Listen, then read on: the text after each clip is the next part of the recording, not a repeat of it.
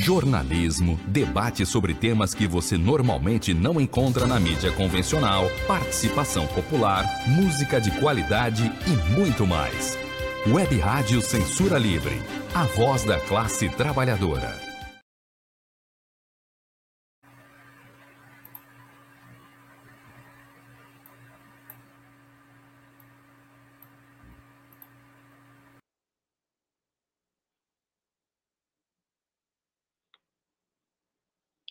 Bem, acho que estamos já, né? Começamos. Boa noite. Boa noite a todos, a todas, a todas. Muito bem-vindos, bem-vindas, né? Mais uma programação das quintas político-culturais da Web Rádio Censura Livre. É uma programação, né, organizada em parceria é, com o coletivo de coletivos, né? Hoje, a nossa programação é, na verdade, a continuidade né, de uma programação, segundo encontro sobre América Latina, né, com o tema Crise do Capital, Avanço da Extrema-Direita e Resistência Popular, pensando a América Latina desde Colômbia e Brasil. Na semana passada, o tema foi Chile, né? Então, essa é mais uma das programações propostas né, pelo coletivo de coletivos, né, como eu já falei, em parceria com a Web Censura Livre, a Web Rádio Censura Livre. E o coletivo de coletivos, só para vocês né, terem uma ideia, né, é uma estrutura organizativa em rede né, que articula alguns coletivos que atuam no seu território na defesa dos direitos da classe trabalhadora e das camadas populares, né? Na Zona Norte, nos subúrbios do Rio, na Zona Oeste, Niterói, São Gonçalo, enfim. É, essa é uma organização em rede que possibilita, então, intercâmbios e ações em conjunto, né, no que tange a formação política, estratégias de comunicação, metodologias de educação popular, assim como ações de solidariedade é, de classe, né, é, principalmente nesse período da pandemia, através de doação de cestas básicas, né, de, de, de, máscaras, campanhas né, educativas sobre saúde, e também ações diretas de protesto, né, como o fechamento, protestos contra o fechamento de equipamentos públicos né, e destruição dos direitos sociais nesses territórios. Só para ter uma ideia, até o momento, né, integram um coletivo de coletivos a FAS, que é a Frente Ampla Suburbana, né, que atua nos bairros subúrbios, subúrbios do Rio, Carioca, no, né, enfim, Coletivo Casulo, o CCOB, Centro Cultural Otávio Brandão, o Coletivo Margarida Maria Alves e o GPMC, Grupo de Pesquisa e Políticas Sociais, Movimentos Sociais e Culturais. Bem, é, vou me apresentar, meu nome é Valéria, né, sou professora da Escola de Serviço Social da UF Niterói e também integro a FAS, Frente Ampla Suburbana, e o Coletivo de Coletivos. Né? Gostaria, é, inicialmente, é, antes da gente já passar para o tema, né, fazer aqui uma saudação, uma manifestação de nossa solidariedade, né, uh, as famílias enlutadas no Brasil, né, fundamentalmente a classe trabalhadora e os mais pauperizados, vítimas né, da pandemia e de um governo genocida, né, anti-ciência, anti-povo, entreguista. São mais de 500 mil mortes no país. Também gostaríamos de manifestar a nossa solidariedade né, aos irmãos e irmãs colombianos, também massacrados pelo poder do Estado militar a serviço do capital internacional e das frações burguesas e, é, de extrema direita que governam o país. Ah, também gostaríamos de manifestar a nossa solidariedade ao povo palestino na faixa de Gaza, que vem sendo massacrado, né, exterminado pela ofensiva bélica do Estado assassino de Israel. Não é uma guerra, é um genocídio, né, uma destruição cultural, material, física do povo palestino. Também né, é, nos solidarizamos com a comunidade do Jacarezinho no Rio, né, que, assim como tantas outras é, regiões né, de favelas e, e, áreas empobrecidas, sofre com a ação bélica do Estado né, sobre os territórios negros e pobres, com esse falso argumento de guerras drogas, né, e que também e sofre também com a omissão e ausência uh, do Estado em termos de políticas públicas e mais recentemente nos solidarizamos com as comunidades é, dos povos originários que vêm sendo massacrados também no seu direito de existir em seu território, né? Então, gostaríamos de, de sinalizar que a nossa luta é anticapitalista, contra a militarização da vida e pelo fortalecimento das lutas dos trabalhadores, né? Nesse sentido, nós saudamos a toda a militância das lutas campesina, sindical, dos povos originários, tradicionais das periferias, dos subúrbios das grandes cidades e também da comunidade universitária. Enfim, é toda essa militância é, nas ações diretas de solidariedade ao povo desempregado e insegurança alimentar, né, é, que está também nas ações diretas, né, com os devidos cuidados contra o fechamento de equipamentos públicos essenciais à população, é, equipamentos já tão sucateados, como hospitais, restaurantes populares, né, e nos espaços também é, essas organizações que estão também contribuindo é, com a formação política e educação popular é, nos seus territórios. Dito isso, já sinalizo aqui a importância desse tema, né? É, nos interessa muito como os trabalhadores, as trabalhadoras, as comunidades tradicionais e povos originários vêm construindo estratégias de poder popular na resistência, né, às históricas ofensivas do imperialismo, né, estadunidense, à nossa América Latina, buscando atender a sanha do capital pelo lucro, né, em seu processo de autorreprodução que se forja aí na superexploração da força de trabalho nessa região, nas diversas expropriações da terra, da natureza, dos direitos, e para isso a burguesia internacional financia golpes e a chegada de grupos de extrema direita ao poder, né? A essência autoritária do Estado burguês sempre deu as caras na América Latina seja pelo seu braço coercitivo, burocrático, implementando contra-reformas que destroem direitos dos trabalhadores, seja pela violência bélica que implementa o genocídio nos territórios negros e pobres. Na violência direta, quem luta, é, a quem luta por reformas e direitos, né? sejam as mulheres, jovens, lideranças de movimentos populares. É, parece que essa é uma preocupação que nos consome agora, né? É, lutar contra o neofascismo de Bolsonaro, contra o, avanço da extrema-direita e o ultraneoliberalismo predador. Né?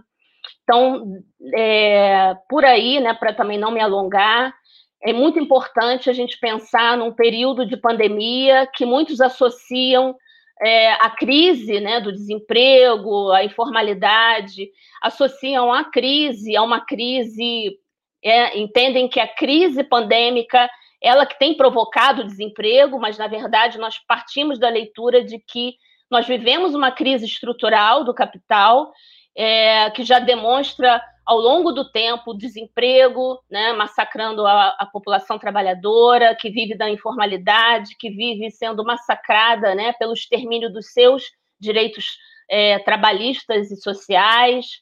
Uh, então, nós partimos dessa análise de que, na verdade, não é né, é, é a crise é, estrutural do capital que é, na verdade, é, a crise pandêmica, ela acelera né, e potencializa uma crise histórica e estrutural do capital, né, que avança sobre o emprego, sobre os direitos sociais. E então nos interessa muito analisar isso, porque do ponto de vista histórico, as crises do capital sempre andaram de mãos dadas com o fascismo, né? A história mostra isso o caso brasileiro mostra isso. E então nos interessa muito pensar como né, a classe trabalhadora, as camadas populares vêm reagindo, vêm construindo é, estratégias de resistência né, a, a, esse massacre. Dito isto, eu gostaria de, de apresentar os nossos convidados né, é, para o nosso debate de hoje. Nós, nós estamos recebendo aqui né, Luiz Ângela Rojas, né? O Rojas, não estou sabendo, né? Você me corrige.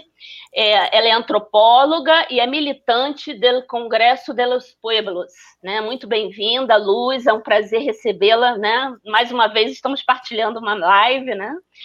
É, também gostaria de, de apresentar o professor Eduardo Serra, que é do Instituto de Relações Internacionais da UFRJ, e também, né, é, todos nós aqui, de alguma forma, temos um vínculo né, é, militante, né? então, na verdade, o professor vem é, falando, vem, trazer para nós um pouco as suas reflexões sobre os seus estudos sobre a América Latina, mas é importante também mencionar a sua praxis militante, né? O professor é secretário de Relações Internacionais do Partido Comunista é, Brasileiro.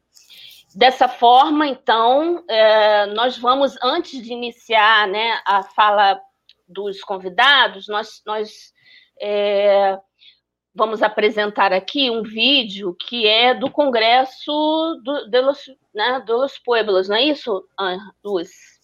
Né? Que tratem um pouco, vai fazer, vai, na verdade é um vídeo curto, tá? Que vai dar um panorama um pouco sobre a situação na Colômbia e na sequência a gente abre para a fala da Luz e depois do professor Eduardo, que vão ter entre 20 a 25 minutos né, para fazerem a sua exposição, e na sequência a gente abre para os debates, tá? Então vamos lá.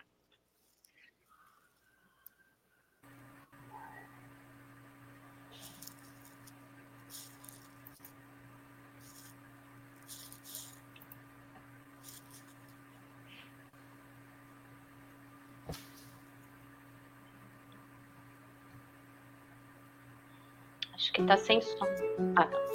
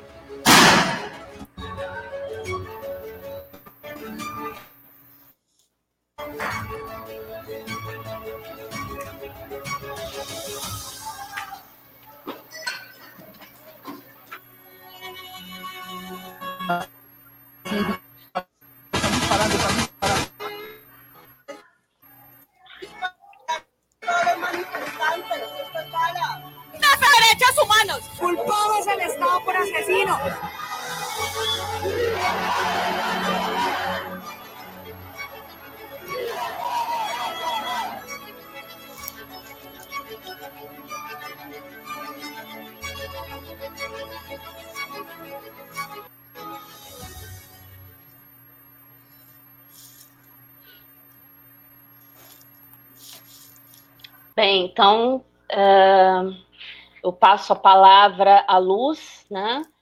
E depois ao professor Eduardo. Vamos então iniciar. Vamos lá, Luz. Oi, boa tarde, boa noite para todos e todas. É, primeiro que tudo, muito obrigada pelo convite à Web Rádio Censura Live, Livre, perdão, é, a Valéria, o professor Eduardo, a todos e todas as pessoas que estão nos escutando, nos vindo. Eu acho que é uma oportunidade, como falava a professora Valéria, de, de nos encontrar, de articular as lutas, também de articular as estratégias e de reconhecer como é que vai se configurando em toda a nossa América e o mundo, desafortunadamente, esta perspectiva da, da direita, da extrema-direita e também as resistências alternativas. Então, é, como vocês viram no, no, vídeo que a gente compartilhou, é, desde o 28 de abril, esta é a sexta, a gente vai cumprir dois meses, que iniciou uma greve na Colômbia.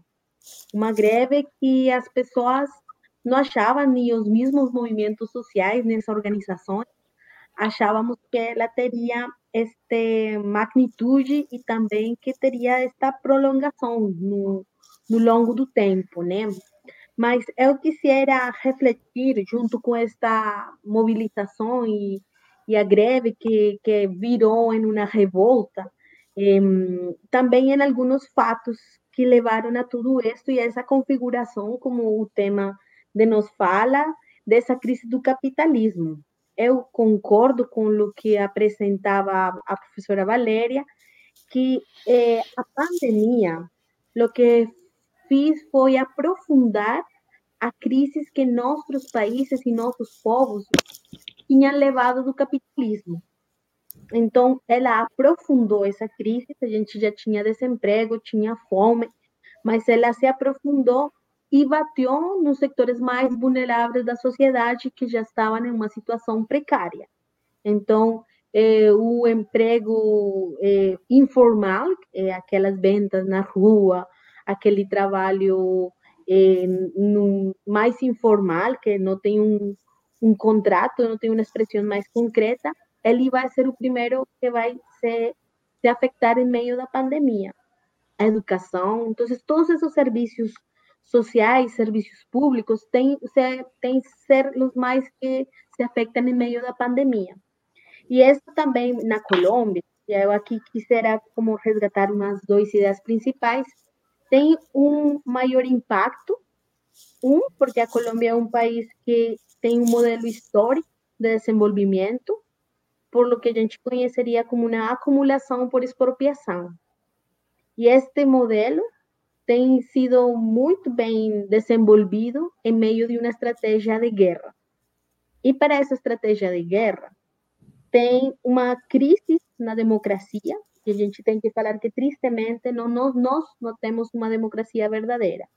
A gente tem eleições, mas isso não garantiza que elas permitam o acesso à democracia, e mais quando a gente nunca tem, eh, dentro da história de nosso país, um governo alternativo, um governo de centro, um governo de esquerda.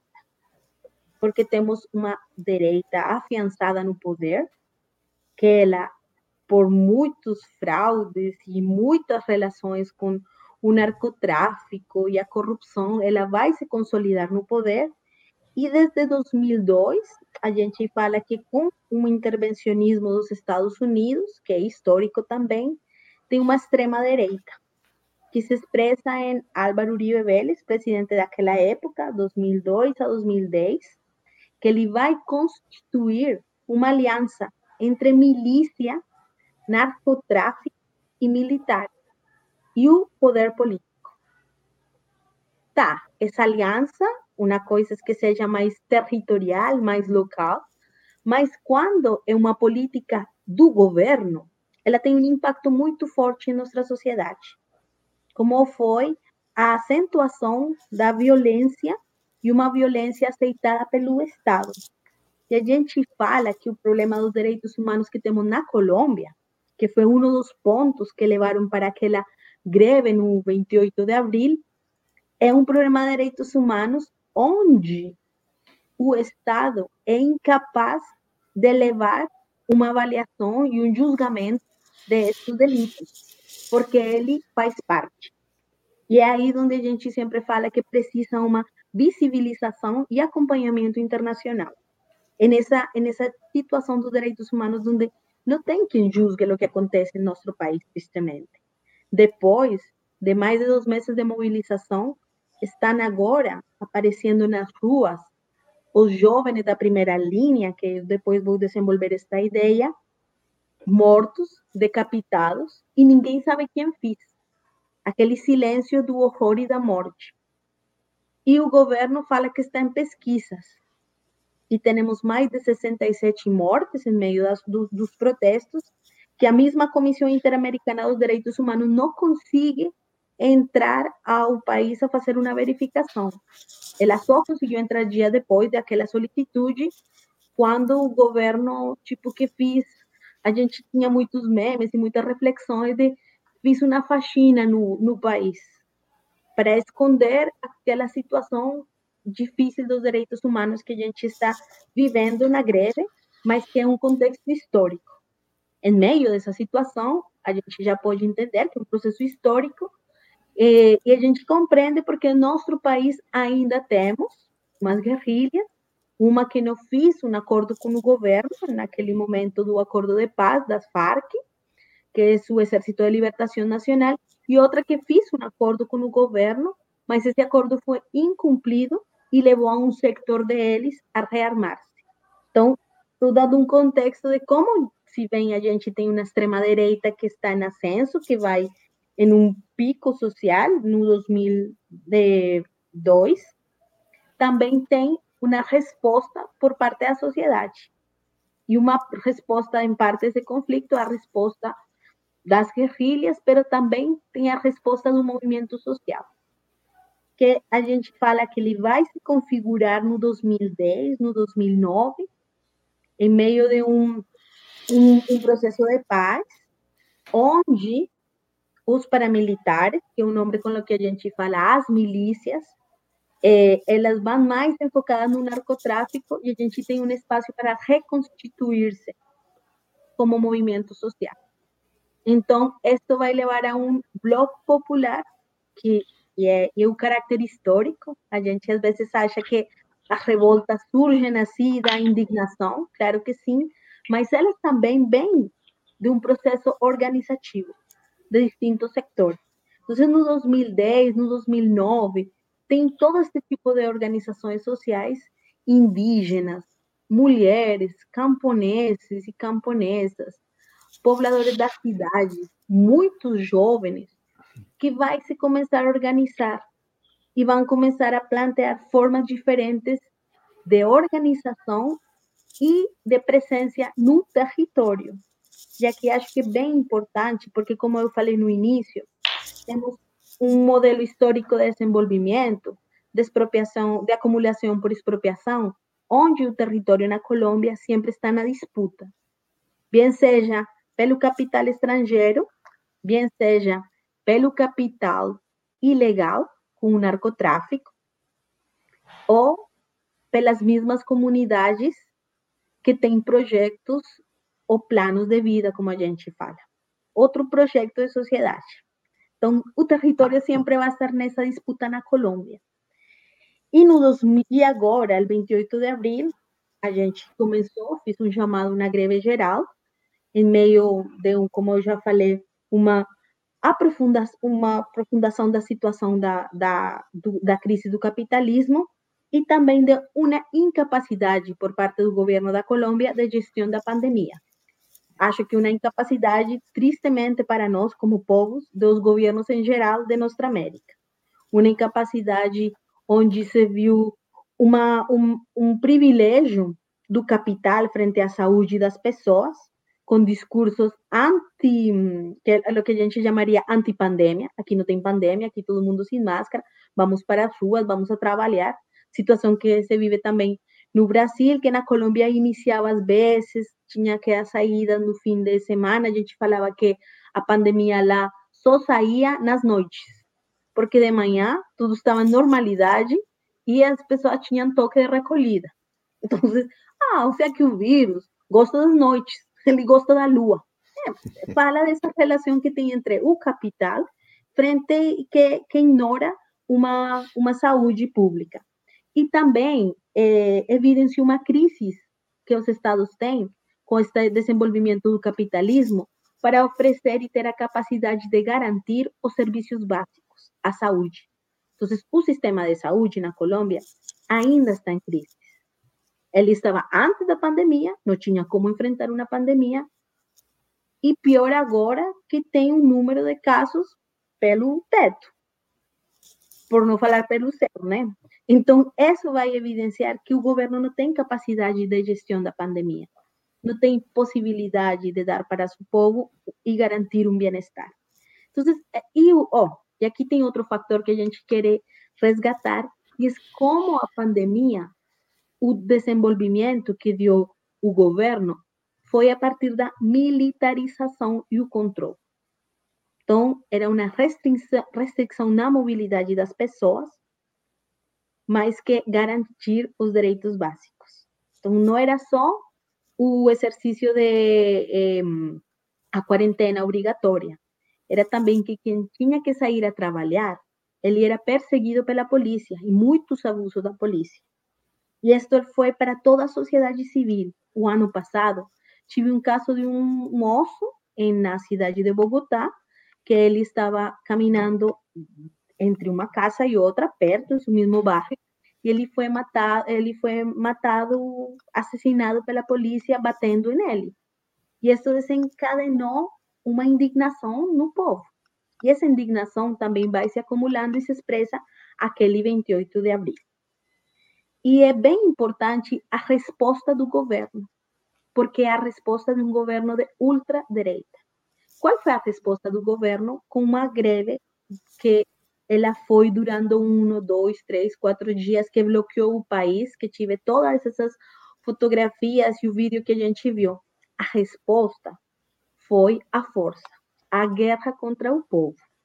O governo não tive a capacidade nem a disposição de ter um diálogo com os setores sociais. No primeiro momento, a gente conseguiu na rua desmontar algumas das medidas eh, de reforma tributária, de reforma nos direitos, reforma tributária que tinha pensado o governo. Ele ficou quieto. E aquela gran pacote da reforma tributária, ele tentou dividir ele por sectores. Sabe, como bater, mas bater mais devagar. E é uma ganância das lutas sociais. E eu acho que uma das maiores aprendizados no Chile, na Colômbia, é que ainda a rua é nosso território de disputa do poder. E é um risco. No meio da pandemia, o nível de contágios aumentou, mas quando a gente sai para a rua com um objetivo e sabe que não vai recuar até não conseguir aquele objetivo, as ruas ainda seguem sendo esse território em que a gente consiga lutar.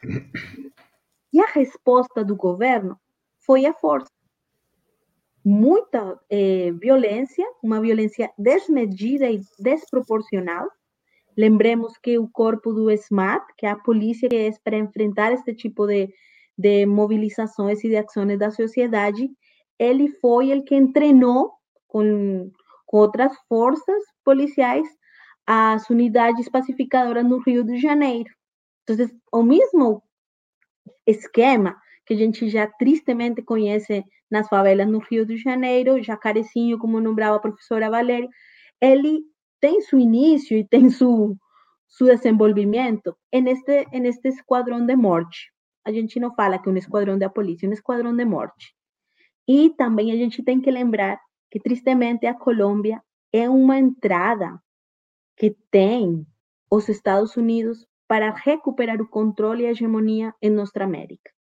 E não uma coisa que, sabe, que não faz, não faz sentir bem a nós como povo, mas nós temos que señalar isto para ter muito cuidado e avaliar com muita suspicácia, com muita inteligência, que o que acontece na Colômbia é um laboratório de lo que pode acontecer em nossa América.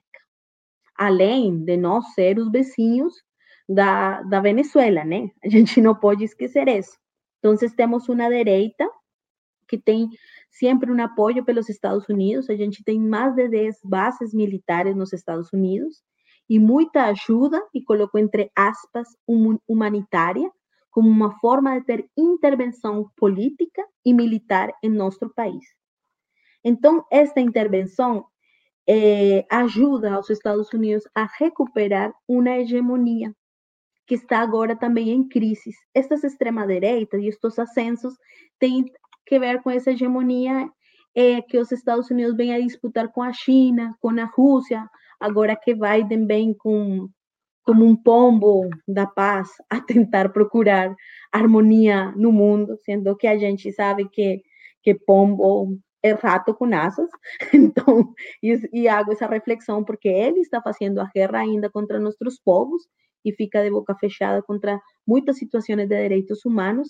Então, os Estados Unidos precisam da Colômbia e algo que a gente tinha falado, desestabilização de espectro completo. E é uma desestabilização política, social, econômica, porque além da ameaça Castro-chavista, Cuba, Venezuela, que é o discurso que todo tempo escutamos na Colômbia. Agora nós temos uma ameaça que são os vándalos. E essa palavra, os vándalos, são os jovens que estão nas ruas fazendo a greve e que não quiseram falar com o governo, porque o governo não tinha capacidade de negociação nenhuma. Ele tentou, no comitê de, de paralisação, ter um diálogo, com um incumprimento constante dos acordos. Um dos primeiros acordos era desmilitarização dos territórios. Chile não quis fazer isso.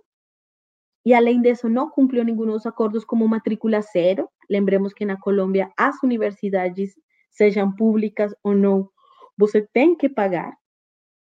Eu, eu sempre, quando vejo a possibilidade de estudar no Brasil, a saúde, vocês têm muito ganhado e não tem que perder esses direitos, porque na Colômbia, que já perdimos eles, que nunca tivemos, que sempre estamos na luta por ter alguns, a gente sabe, sabe que isso. Então, em meio dessa situação, nem sequer o governo quis ter matrícula zero. Falou, ai não, a gente escreveu isso no acordo com o comitê de paralisação, mas já era. Então, temos duas construções discursivas, uma ameaça castro-chavista, Antes, naquela época dos 60, 70, era ameaça comunista. Agora é mais de personagens, sabe? Castro, Fidel Castro lá na Cuba e Chávez agora em, na, na Venezuela. E estes revoltosos, como eles chamam, homens e mulheres que se organizaram nos territórios, muito além das organizações e partidos e movimentos sociais. E isto é algo bem importante. Qual é o sujeito o, o homem, a mulher que está respondendo à extrema-direita. E a pessoa do comum. Duraram um mês e meio no bloqueio. Tem certos pontos de encontro, como foi Porto Resistência, em Cali, uma cidade de um estado da Colômbia, onde alguma vez perguntavam aos jovens que estavam lá que eles como conseguiam levar tanto tempo, mais de um mês, na luta. E a resposta deles foi: a gente não tinha trabalho, a gente tinha fome, a gente tem tempo livre para lutar para a liberdade. Já não tem muito que perder, só que ganhar a, dignidade. E você seguia perguntando para eles e eles respondiam: que o melhor deste espaço? Ah, que as mulheres, os homens dos bairros se juntaram para fazer panela comunitária e a gente tem garantido café de manhã, almoço e janta. E antes da greve, a gente não tinha isso. Aquela crise que leva ao sistema capitalista, uma expressão de um Estado que dá costas para o povo, vai se expressar nesse descontento e a criação de novas formas organizativas e muitas delas batendo contra o Estado. Depois de um mês e pouco, o Comitê de Paralisação chegou a um acordo com o governo acordo que ainda não é cumprido, e ainda se mantém muitos blocos destes pontos de resistência. Tem uma primeira linha, que é como se conhece estes jovens das cidades, que se juntou com aquele processo histórico de indígenas, de camponeses, de quilombolos, conhecidas como as guardias, onde eles, de maneira autônoma, auto-organização, eles vão defender o território. Dela, como eu já falei, as mineradoras, o capital estrangeiro, o narcotráfico. E o governo, seletivamente, começa a ter uma resposta, depois de este tempo de lutas, contra eles e elas. Novamente, né? Indígena, camponês, negro, negra, mulheres, porque tivemos situação de estupro como forma de controle da protesta social por parte da polícia na Colômbia. Que a gente leva a pensar como este eh, controle para essa repressão vai se desenvolvendo mais como uma ditadura em meio de uma democracia. Porque temos coisas como o estupro, além da morte, decapitação, tortura. Então, não tem dimensão a situação. E em meio disto, tem territórios que desenvolveram exercicios conhecidos como assembleias territoriais. Ante a incapacidade do governo de oferecer alternativas para os povos, e uma histórica incapacidade também do governo de ter presença social nos estados, nas cidades, as pessoas começam a se organizar. Então, a presença, tipo, El Cauca, que é uma zona maioritariamente indígena é, e, e rural, tem a expressão do narcotráfico. E as comunidades indígenas não deixam ter essa presença do narcotráfico, porque para eles não permite o desenvolvimento da vida o narcotráfico. E a resposta do Estado em meio a estes dias ha sido o assassinato de mais de 15 lideranças indígenas, homens e mulheres. E claro, as cifras dão uma dimensão e geram um dor.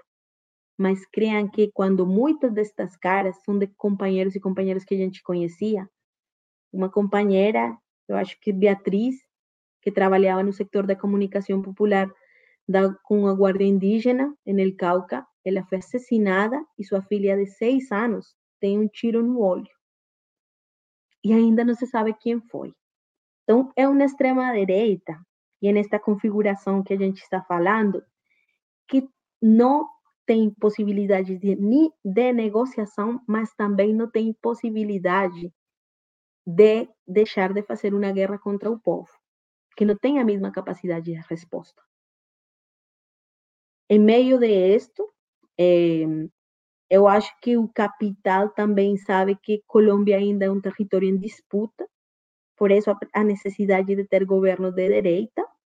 Para o próximo ano a gente tem eleições, está numa perspectiva, por um lado, tem uma grande coalição de organizações, de frentes, de partidos que estão procurando a uma abertura mais democrática. A gente não falaria que de esquerda, porque é uma grande, grande coalição estratégica. Acho que a eleição que hoje nos dá Peru é uma eleição que nós temos que escutar em nossa América. Temos a eleição que não temos que escutar, que foi o que aconteceu no Equador uma divisão da, dos sectores mais de alternativa, de esquerda, que gerou um ascenso novamente da direita. Agora, nós na Colômbia também queremos escutar o que aconteceu no Peru e criar um grande frente. Mas, junto com este frente, a gente sabe que tem uma crise na representação política e que temos que resgatar essa participação nos territórios e nas ruas.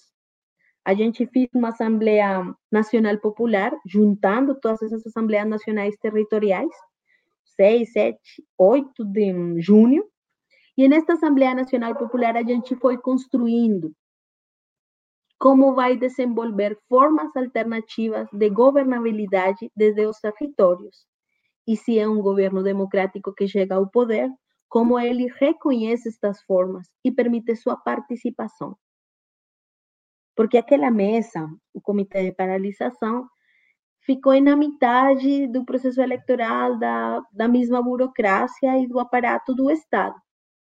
Na medida que a gente consiga integrar a indígenas, camponeses, quilombolos, todos aqueles que estão excluídos no processo, que, que muito antes da pandemia eles já se sentiam batidos com força, a gente vai permitir ter um processo diferente na construção não só de uma democracia, sino de um projeto novo de sociedade.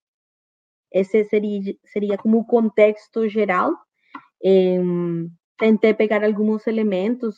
A, a, história da Colômbia é complexa, às vezes demais, tem muitos atores sociais, mas também queria como dar essa perspectiva, como o processo da greve não são uma conjuntura, a gente sabe que vai ter mobilizações para final do ano novamente, porque o governo não no, no quis o diálogo e que estamos agora em um momento de reconfiguração, de visibilização da situação dos direitos humanos, pero também de recriação dessas mesmas lutas. Então, temos uma primeira linha de jovens, uma primeira linha de jurídica, que são advogados que saem naquela resposta à linha médica, onde o povo, como, falam, como falamos lá na Colômbia, el pueblo salva al pueblo e é também destas formas de auto-organização e coordenação, porque a, a revolta que a gente viveu só vai ganhar perspectiva na medida que ela projeta exercícios organizativos. Então, com isso fecharia e, e para abrir também o bate-papo com Eduardo, com Valéria e os participantes.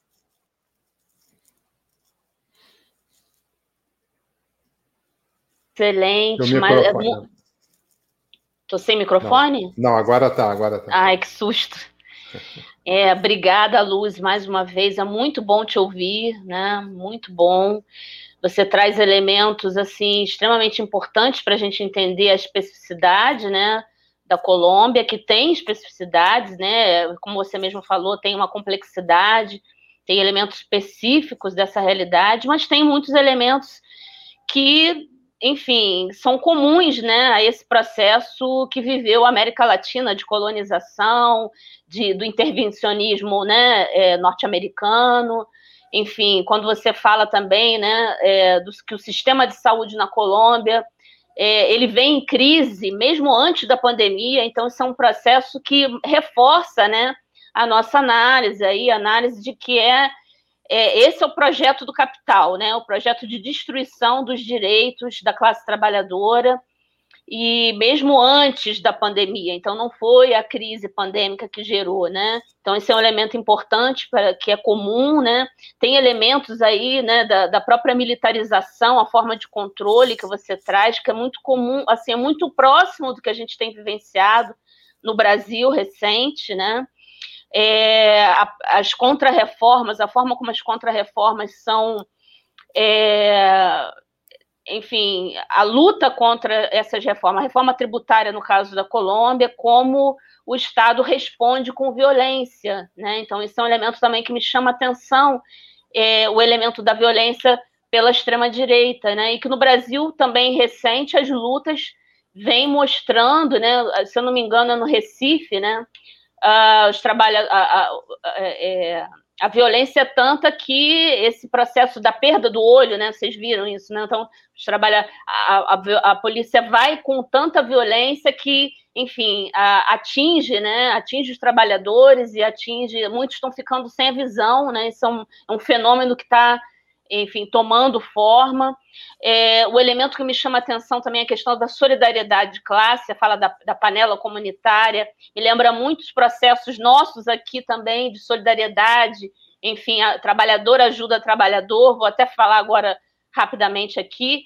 É, e também né, esse processo de organização desde baixo, né, assim, desde os de baixo, as assembleias territoriais, enfim, mas de qualquer forma eu não vou é, são elementos que me chamaram a atenção e que é, eu gostaria muito também de ouvir o professor Eduardo. Mas antes de passar a palavra ao professor, gostaria só de é, chamar atenção aí, né, da nossa campanha, né, solidária, né, trabalhador ajuda trabalhador. Então, eu já havia mencionado as campanhas, né, é, que, que os coletivos, que o coletivo de coletivos vem é, fazendo, né, das, das máscaras, né, campanha das máscaras, a distribuição de máscaras em todo o território periférico, é, campanha de cestas, né, também, cestas básicas, e aí a gente tem aí um, um número de Pix também para quem é, puder, desejar ajudar, né, nessa campanha, tá aí na tela uh, para vocês, né. Então, agora eu vou passar a palavra ao professor Eduardo, e na sequência a gente abre para o debate. Bom, é, primeiro eu queria agradecer muito né, por esse convite para participar desse debate. É, o tema é muito relevante, né? Então, falar de, de crise do capitalismo, falar da extrema-direita, né, que está com a cara de fora aí, muito ativa, né, por toda parte, não só na América Latina, mas por toda parte e também da, da, da, luta, da resistência popular, né, que parece é, cada vez mais né, é, como sendo o caminho né, que a gente deve investir muito para uma mudança na organização da sociedade, né, no sistema econômico, no sistema político, para a construção de uma outra sociedade igualitária, justa, que parece também é, estar cada vez mais no horizonte como uma necessidade, né? uma necessidade para a humanidade. Então, eu gostei muito da, da fala da, da Luz Ângela, eu acho que ela trouxe muitos elementos né, gerais e muitos elementos da Colômbia, que é um caso realmente muito, muito à parte, muito especial, que nos ajuda a pensar nesse conjunto de acontecimentos recentes que vem marcando a, a, a luta política na América Latina. Então, nós temos vários acontecimentos é, que a gente poderia é, sintetizar é, dizendo que são mudanças que vão contra o, o neoliberalismo, o ultraliberalismo que predominou recentemente, vão contra o autoritarismo e, de certa forma, vão contra o imperialismo, no sentido da presença militar, da influência política e econômica dos Estados Unidos e seus aliados, que não são só os Estados Unidos, e também da presença de, das grandes empresas internacionais, transnacionais, né, uh, que compõem essa, essa, oligarquia né, do capital, do capitalismo internacional, como muito, muito bem disse o Lenin né, lá atrás, que é o, é o imperialismo né, do, do capital impondo os seus interesses sobre os estados, e, enfim. Então, é assim, é, é historiar um pouco, né? Olhar lá dos anos 50, que quando é, acaba a Segunda Guerra Mundial, se fortalece muito o campo socialista, né, com a presença da União Soviética, se expandindo o campo socialista para o leste europeu, Revolução Chinesa, um pouco mais tarde, já no final dos anos 50, Cuba, né? que cria um contraponto muito forte ao capitalismo e inicia-se um período chamado Guerra Fria, né? em que é, Estados Unidos polarizando do lado capitalista, União Soviética é, do lado socialista no primeiro momento, começam a disputar a sua influência pelo mundo. E isso aí incluiu é, movimentos de libertação nacional, né, os países que eram colônias começaram uma onda de, de movimentos de libertação apoiados pelos dois lados em disputa. Né? Alguns não, mas muitos deles com apoio dos dois. Em algumas regiões do mundo, como a América Latina, começa um processo de desenvolvimento mais acelerado. É, muitos dos países querendo se industrializar e também em disputa. Então, no ambiente da Guerra Fria, em relação à América Latina, os Estados Unidos jogam pesado com seus aliados, né? Eles praticamente impõem que essa industrialização, se for ocorrer, ela tem que ocorrer com a, sob a batuta dos Estados Unidos, né? Aquela batuta do, do imperialismo americano. Então, é, países como o Brasil aceleram a industrialização, sim, mas acelera a industrialização com capital estrangeiro, americano, europeu, né, japonês também, é, num, numa aliança é, dos burgueses brasileiros com a burguesia internacional, com os Estados Unidos né, e, e seus aliados. Então, nesse conjunto de países, é, na, na, maioria dos casos, os empresários, os burgueses, os donos das fazendas, bancos, grandes empresas, brasileiros e nacionais dos outros países, se aliam ao capital internacional. Então, desde aquele período, desaparece, do ponto de vista da burguesia, aquela ideia de, um, de, um, de uma, uma autonomia, quer dizer, de um projeto nacional voltado para toda a população no Brasil, desde os anos 50, segunda metade, a burguesia brasileira opta por se associar à burguesia estrangeira, leia-se americana, europeia e tal, e ela desaparece né, enquanto autônoma, não tem isso. E o desenvolvimento desses países, de, de alguns países, vai se dar com industrialização, mas com um, um sistema político de um Estado totalmente dominado por esses interesses da grande burguesia e um processo de desenvolvimento que é, gerou e, e, fortaleceu uma enorme desigualdade. O Brasil se industrializa nos, nos anos 50, governo Juscelino, é, e o resultado desse processo é um, um, aumento enorme da desigualdade, ainda que mais trabalhadores tenham vindo para o mercado, etc. Isso aconteceu na Argentina também, de certa medida, no México. A Colômbia se industrializa um pouco também nesse período, né, e outros países da América Latina, num grau menor, né, também se industrializam. Só que em todos esses países, inclusive no Brasil, na época, você tem demandas sociais, você tem lutas sociais, né? No início dos anos 60 no Brasil, muita mobilização, greve, demandas, né? Por educação pública, por reforma agrária, por emprego. E o que que a burguesia brasileira subordinada à burguesia internacional faz? Ela dá golpe. Então, 64 no Brasil é um golpe é, operado pelos militares, mas é um golpe com apoio do empresariado. É um, é um golpe empresarial militar, empresário esse associado ao capitalismo internacional, aos interesses dos Estados Unidos né, e outros países. Então, vem uma ditadura que durou até 1985, né?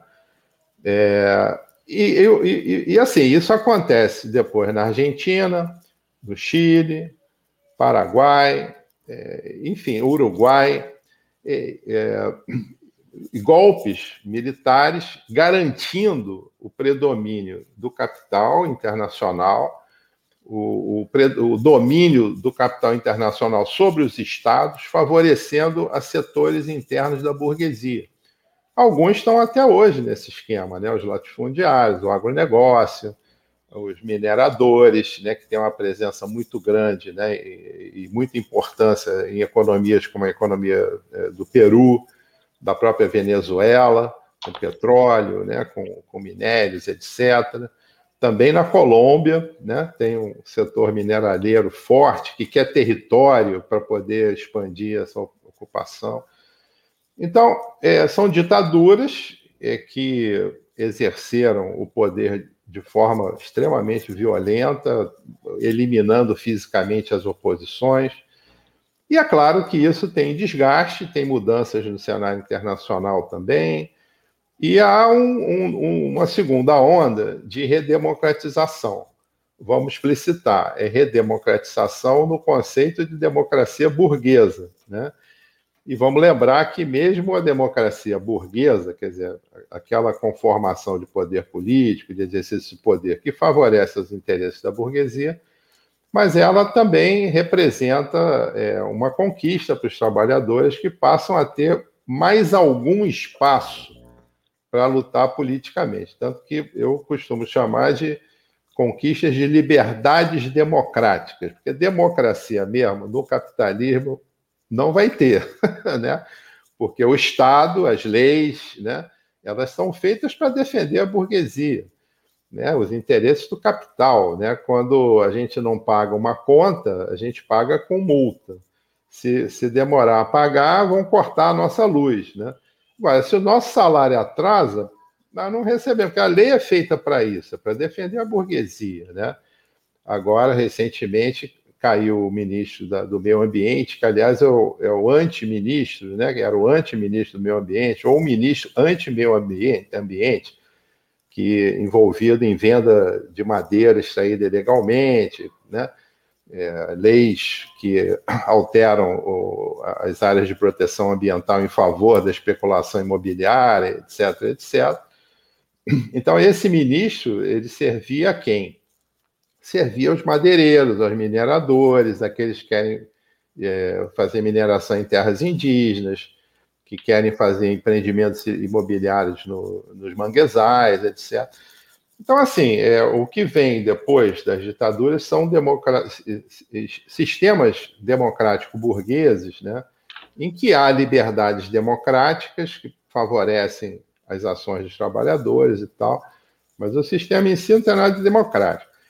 É, mesmo com essas limitações, né, a luta de classes continua. Então, ela, ela prosseguiu e com mobilização, né, com, com enfim, é, demandas diversas, formas de luta, e vem os anos 90.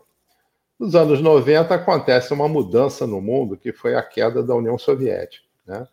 Com todas as críticas que a gente possa ter, né? Eu acho que as críticas têm que ser feitas para a gente aprender com a experiência histórica concreta, né?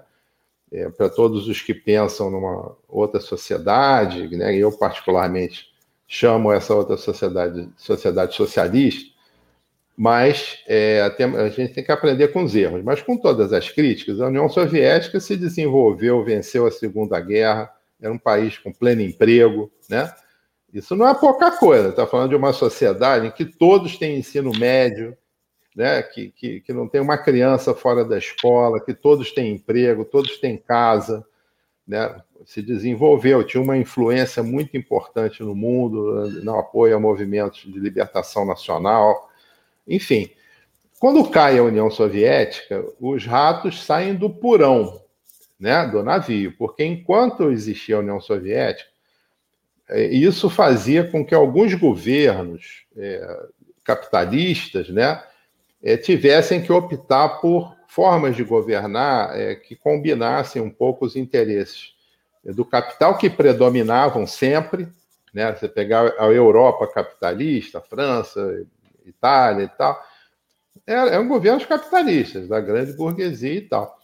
Mas que, por conta da União Soviética, da existência da União Soviética, eles tinham que fazer certas concessões para os trabalhadores. Então, você tinha sistema de previdência de seguridade social e tal. Alguns países chegaram perto do pleno emprego, com governos da social-democracia, né, com os seus diferentes nomes, né, Partido Trabalhista, Partido Social Democrata, tal, não sei o quê.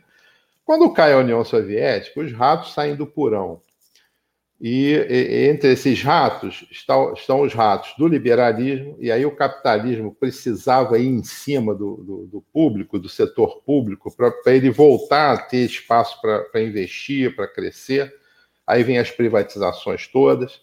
Para favorecer isso, vem as políticas liberais tirando direito do trabalhador, arrasando o quarteirão né, para o capital poder subir. Então vem uma onda nos anos 90 do liberalismo, um período que os Estados Unidos ficaram absolutos no mundo. Depois a Rússia começou a se mexer de novo, não era mais a União Soviética, mas é um país poderoso. Começou a ir correndo por fora a China, né? E é muito difícil saber o que é exatamente a China dentro da China. Mas o fato é que a China vem se colocando como um contraponto aos americanos, né? E, isso vem não crescendo. Então, já na segunda metade dos anos 90, vem experiências, aí eu falo mais da América Latina, né? É, que se contrapunham ao liberalismo e que se contrapunham ao, ao, ao, imperialismo nesse sentido da presença militar, da influência direta e tal, que não foram, na minha leitura, experiências socialistas, não foram, mas experiências de caráter, eu, eu, eu gosto de chamar de reformistas progressistas. Quer dizer, fizeram reformas e aí os países se diferenciam, né? Então, a Argentina, uma certa medida, não era um governo de esquerda da, da, dos Kirchner, né? não era de esquerda, né? É, não era socialista, mas fizeram algumas coisas, né? como é, a, ir contra o grande capital na mídia, aqui, ali. E, e no campo progressista, né, os direitos civis, né, a igualdade de gênero, o combate à, à homofobia, ao racismo e tal, algumas medidas sociais, né, então Argentina, o Uruguai, governado pela, pela Frente Ampla, que é uma coalizão de centro-esquerda, centro-esquerda, né, também criou estruturas de bem-estar social, de segurança, né, avançou um pouco. Aí tivemos a Bolívia, né, que é, é onde se expressa mais a questão indígena e as formas de organização é, da, da, sociedade boliviana, as representações políticas são extremamente interessantes. Poder local, comunidades indígenas com representação, e, e, e os indígenas, que são muito numerosos né, na, na Bolívia, participando das ações políticas. Então, esses países, aí teve a Venezuela, que com o governo Chaves avançou bastante, não era um governo socialista, na minha leitura, posso estar enganado, mas não era socialista para mim, era um governo reformista que ampliou a educação, ampliou a, a moradia, com um número impressionante né, de, de novas moradias para as camadas populares, né, garantiu direitos e avançou muito no que a gente chama de progressismo, né, nos direitos civis, né, né, nessas questões da igualdade de gênero, né. É, enfim, quer dizer, e, e, assim, construiu uma estrutura chamada poder popular, né, de participação direta e tal. Então, assim, nesses países foram usadas formas de luta diferentes, combinadas. Então, eleições, né? A eleição a gente sabe que no, na democracia burguesa, a eleição é dominada pelos, pelos grupos burgueses, mas tem espaço. Então, com mobilização, é, esses espaços podem ser ocupados e ajudar a luta de massa. Eu, particularmente, acho que para a América Latina toda, a esquerda socialista, a esquerda comunista, não vai tomar o poder pela eleição. Ela só vai tomar poder, poder mesmo, não estou falando do governo, estou falando do poder, né? É, com mobilização de massa, com a massa organizada, com, né, na rua, com, é, com, com as ideias socialistas na cabeça e tal. Agora, é, as eleições são uma forma de luta, né? E, e aconteceram é, em muitos lugares nessa época, né? No final dos anos 90, início dos anos 2000, vitórias populares, de forças populares, nem em maior ou menor grau, né? É, de, de, de, apoio né, às causas populares e tal, mas aconteceram e tiveram um papel importante. Então a gente vai listar aí é, a Bolívia, o Equador com Correia, a Venezuela com Chaves, né? a Argentina, em certa medida, com Kirchner, o Uruguai com a Frente Ampla. Bom, acontece que esses avanços, mesmo muito limitados, mesmo limitados, reformas, né, no sentido de mais emprego, educação para a maioria e tal, e também as, as medidas progressistas, antirracistas, né, de promoção da nacion, das nacionalidades indígenas e tal, elas provocam reação. E, e qual, qual, é a reação? A reação é da direita, da, das representações né, do grande capital e tal, e, e, e da ultradireita, que passa a botar a cabeça de fora no mundo, principalmente depois do, da queda da União Soviética. Essas coisas foram encadeadas. Então, a extrema-direita, que estava um pouco recuada, meio escondida, ela bota a cabeça de fora, disputando o poder, e aí querendo expulsar imigrante, querendo bater nos imigrantes, querendo voltar ao, ao predomínio dos homens sobre as mulheres, né? querendo é, é, colocar as populações indígenas e negras como cidadania de segunda classe, inclusive com violência, etc. Então, e, e, esse conjunto de, de, de proposições, de, de, visões, de posicionamentos, né, eles, eles botam a cabeça de fora nos anos 90 e avançam, inclusive no sentido partidário. Começam a disputar eleições e, e ir para a rua também, mobilizar e tal. Coisa. Então, eles são derrotados no final dos anos 90, início dos anos 2000, vem governos progressistas. Mas depois vem o troco da direita. Então, a direita começa a ganhar eleições, começa a botar a cara de fora e vem governos de que tipo? Ultraliberais. O grande exemplo é o Chile, né, que cai a ditadura, né, movimento popular em ascensão, consegue-se alguns avanços progressistas, alguns avanços na, na, nos direitos civis, assim mesmo com uma Constituição que até hoje é a mesma do Pinochet, lá atrás. Né? Até, até recentemente não tinha direito de greve no Chile, não tinha divórcio. Né? E vem um governo ultraliberal. E aí, esse é o caso do Chile, esse é o caso da Argentina, né? É, é foi o caso do Equador, o caso do Peru, o caso da Colômbia governos ultraliberais, né? E o resultado do Chile, né? E o resultado disso qual é? É um desastre social.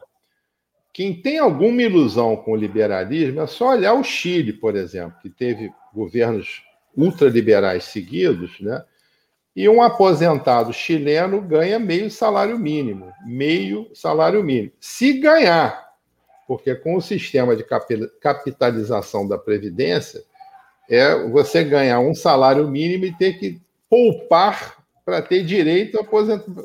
Você ganha um salário mínimo, você vai poupar de onde? Né?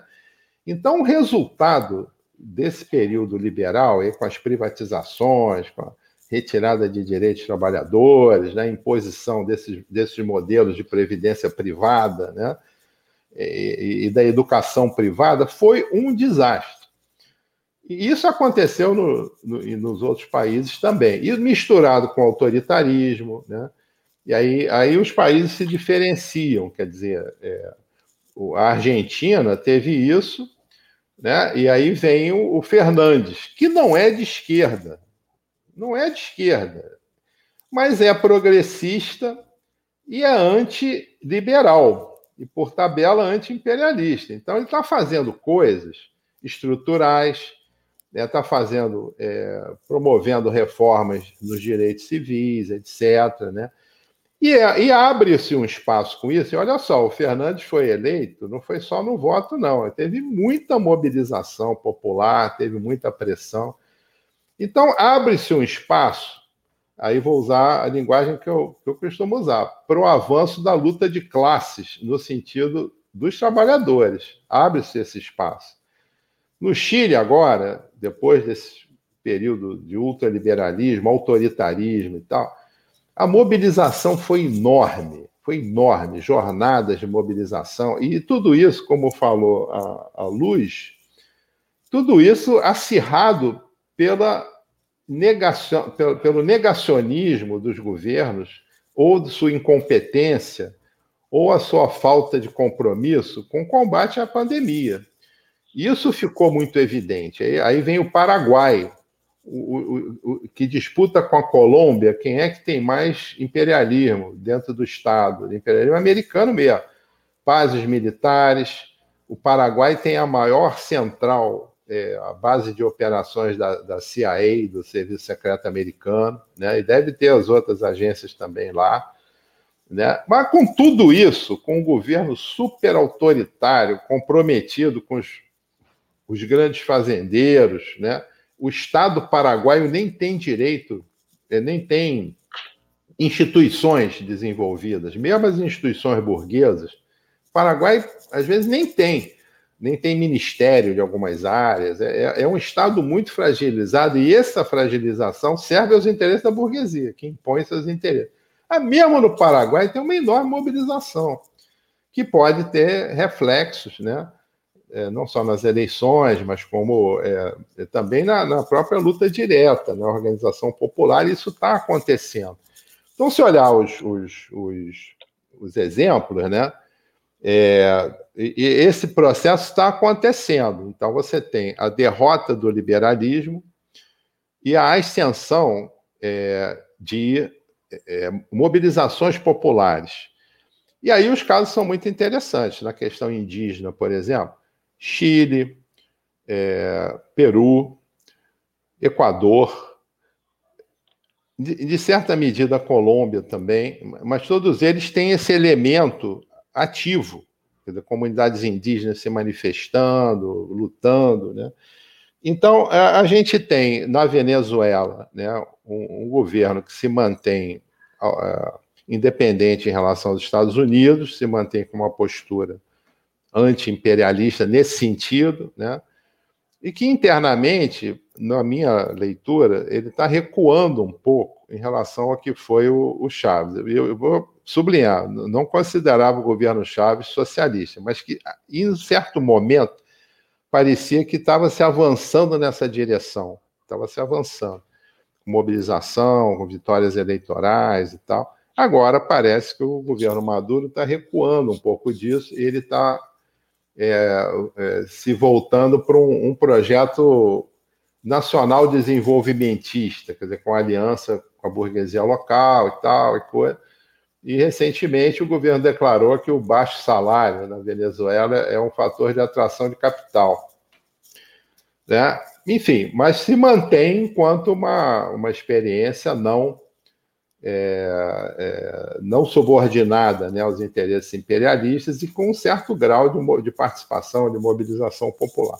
A Bolívia foi uma vitória impressionante da mobilização, se derrotou o golpe, e, e o golpe que ia se dando antes da, da eleição, a tentativa de inviabilizar a eleição, e, e, foi derrotado, ganhou o movimento ao socialismo com ampla mobilização também não vejo como um governo socialista, mas que está avançando, é reformista progressista avançado. Né?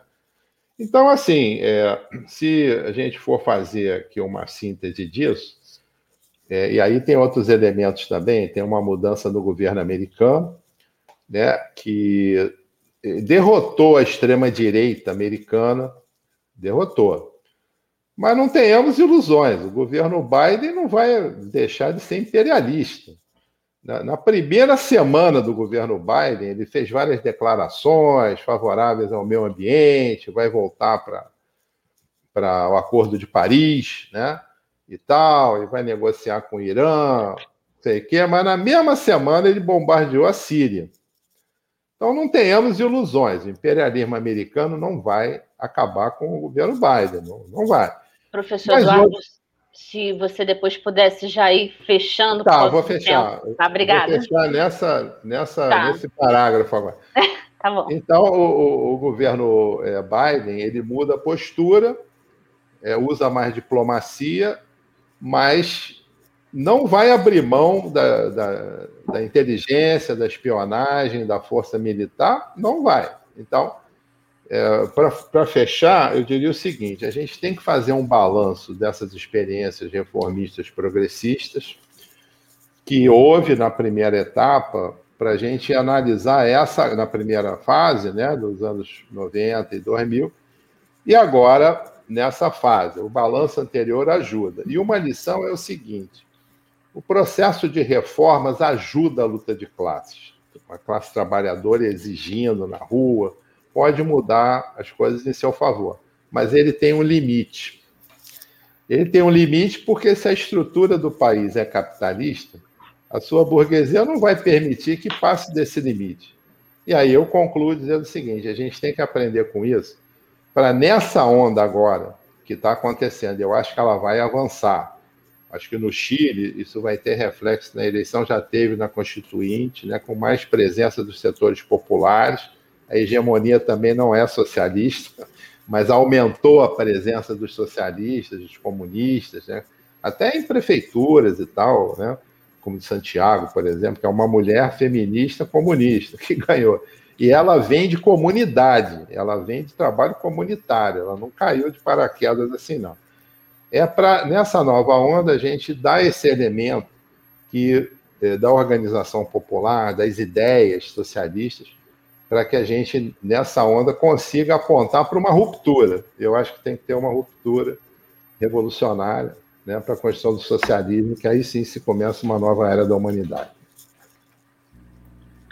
Muito obrigada, professor Eduardo. É, o formato de, de, da rádio é diferente, então a gente vai ter que fazer agora uma, um pequeno intervalo de acho que dois minutinhos, e aí a gente retorna. Ok. Perfeito.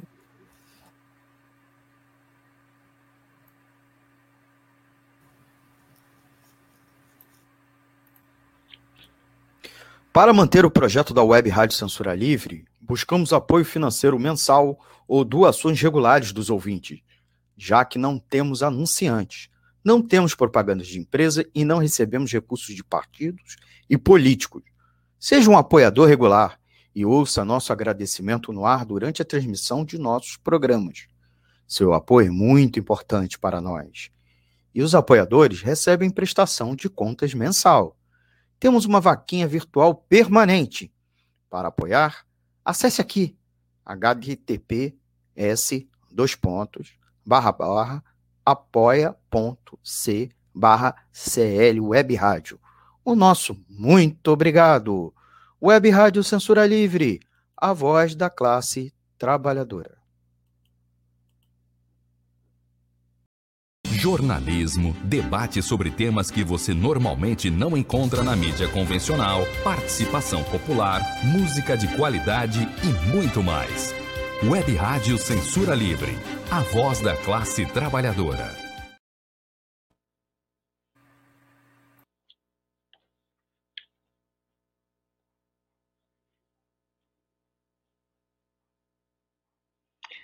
Ai, voltamos. Então, uh, agradecer, então aproveitar agora, né, para mais uma vez agradecer a, a, análise, né, as reflexões do professor Eduardo, ele, ele traz um, acho que agora apareceu uma pergunta aqui, pena que eu não consigo eu vou, primeiro eu vou ler aqui essa pergunta do Júlio, depois eu faço meu comentário. Parece claro que, assim como em outros países da América Latina, o ascenso atual das massas vem da periferia para o centro, trazendo novas formas de organização, como contraposição ao crescimento da extrema-direita. Está sur... Como contraposição ao crescimento da extrema-direita, da extrema está surgindo uma nova vanguarda menos vinculada aos aparatos e ao capital do que aquela que surgiu durante as lutas contra as ditaduras dos anos 70 e 80? É uma pergunta que o Júlio Santos, CCLB, já deixou aqui. Desculpa, eu já li logo porque eu não consigo ver aqui no chat, esse formato é diferente, né? É, então, já vocês conseguiram pegar essa, a questão do Júlio? É, e aí, quando aparecer outra aqui, eu já faço também a leitura. Mas queria só então, voltar aqui, fazer um comentário da, né, da, da, das reflexões que o professor Eduardo traz, né, trouxe. Acho que ele faz esse panorama histórico muito importante, né, é, desde a década de 50, trazendo a importância da, da queda da União Soviética como um elemento importante para a gente pensar como se estrutura a, né, as propostas de bem-estar no capitalismo, né, como uma tentativa meio que de, de frear as mobilizações, a tal da ameaça, né, suposta ameaça comunista, né, e aí essa ideia de estado de bem-estar social, de reformas, de conciliação, né, do pacto entre o capital e trabalho, enfim, esse é um processo meio que assim, dá os anéis, né, para não perder os dedos naquele momento, mas é, que, tem, que, que, já tinha limite, né? A experiência do Alpha State já tinha limite, né? Primeiro que não foi para toda a Europa, né? Não foi uma experiência homogênea para todos. Essa ideia também, a experiência de pleno emprego também não foi uma, né, um pleno emprego entre aspas, né? E, e se a gente pensar a realidade da América Latina, muito menos, né?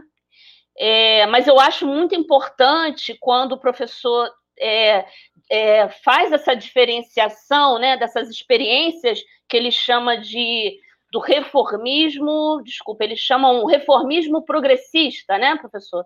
Eu acho assim, que é extremamente importante fazer essa análise e, e desvincular, assim, ressaltar a importância do reformismo para um, para a luta revolucionária, para um outro projeto de sociedade, acho extremamente importante sinalizar isso, né? Até porque a classe trabalhadora precisa estar de pé para lutar, né? É, mas é extremamente importante sinalizar que não, não são exatamente experiências né, que a gente possa chamar de socialistas. Acho muito importante, porque se a gente pensa o caso né, é, brasileiro, né, no caso do PT, essa ideia de que tudo é comunista, né? que o PT foi comunista, que o PT, enfim, qualquer ideia de, de mínima, reforma mínima, já é taxada de comunismo, né? um mínimo de, de, de possibilidade de, de, é, de avanço de direitos sociais já é taxado de, de comunista. De, de, projeto comunista, ameaça comunista. Então, acho bastante importante e relevante sinalizar isso. E, a, e também a sua pergunta é muito importante a sua reflexão dos limites né, dessas reformas, porque é, eu sempre penso nisso também, né? Nos anos 90, os anos 2000, a gente teve na América Latina um ascenso, um ascenso da, né, de, de, projetos reformistas, de governos né, reformistas, que, que atenderam né, minimamente os interesses né, do, dos trabalhadores, mas também em sintonia com os interesses do grande capital. Né? Mas me parece que é é, essa análise que o professor propõe é extremamente importante. Se, se por um lado, é, as reformas elas são importantes né, para manter a classe trabalhadora de pé para a luta, é, por outro lado, é, é, esse pacto de capital-trabalho é extremamente frágil, né? ele é extremamente frágil, mostra os seus limites. Né? Na história mostrou, né? Como a gente viu o ascenso, né, a, ascensão né, do nazismo, o nazifascismo é, na experiência alemã, é, e também, no caso brasileiro, a gente teve né, um pouco essa experiência também. Então, esse é um elemento que a gente precisa estar atento, né? É, quanto que se parece que o horizonte nosso fica restrito a um projeto de, de, de reformas, né?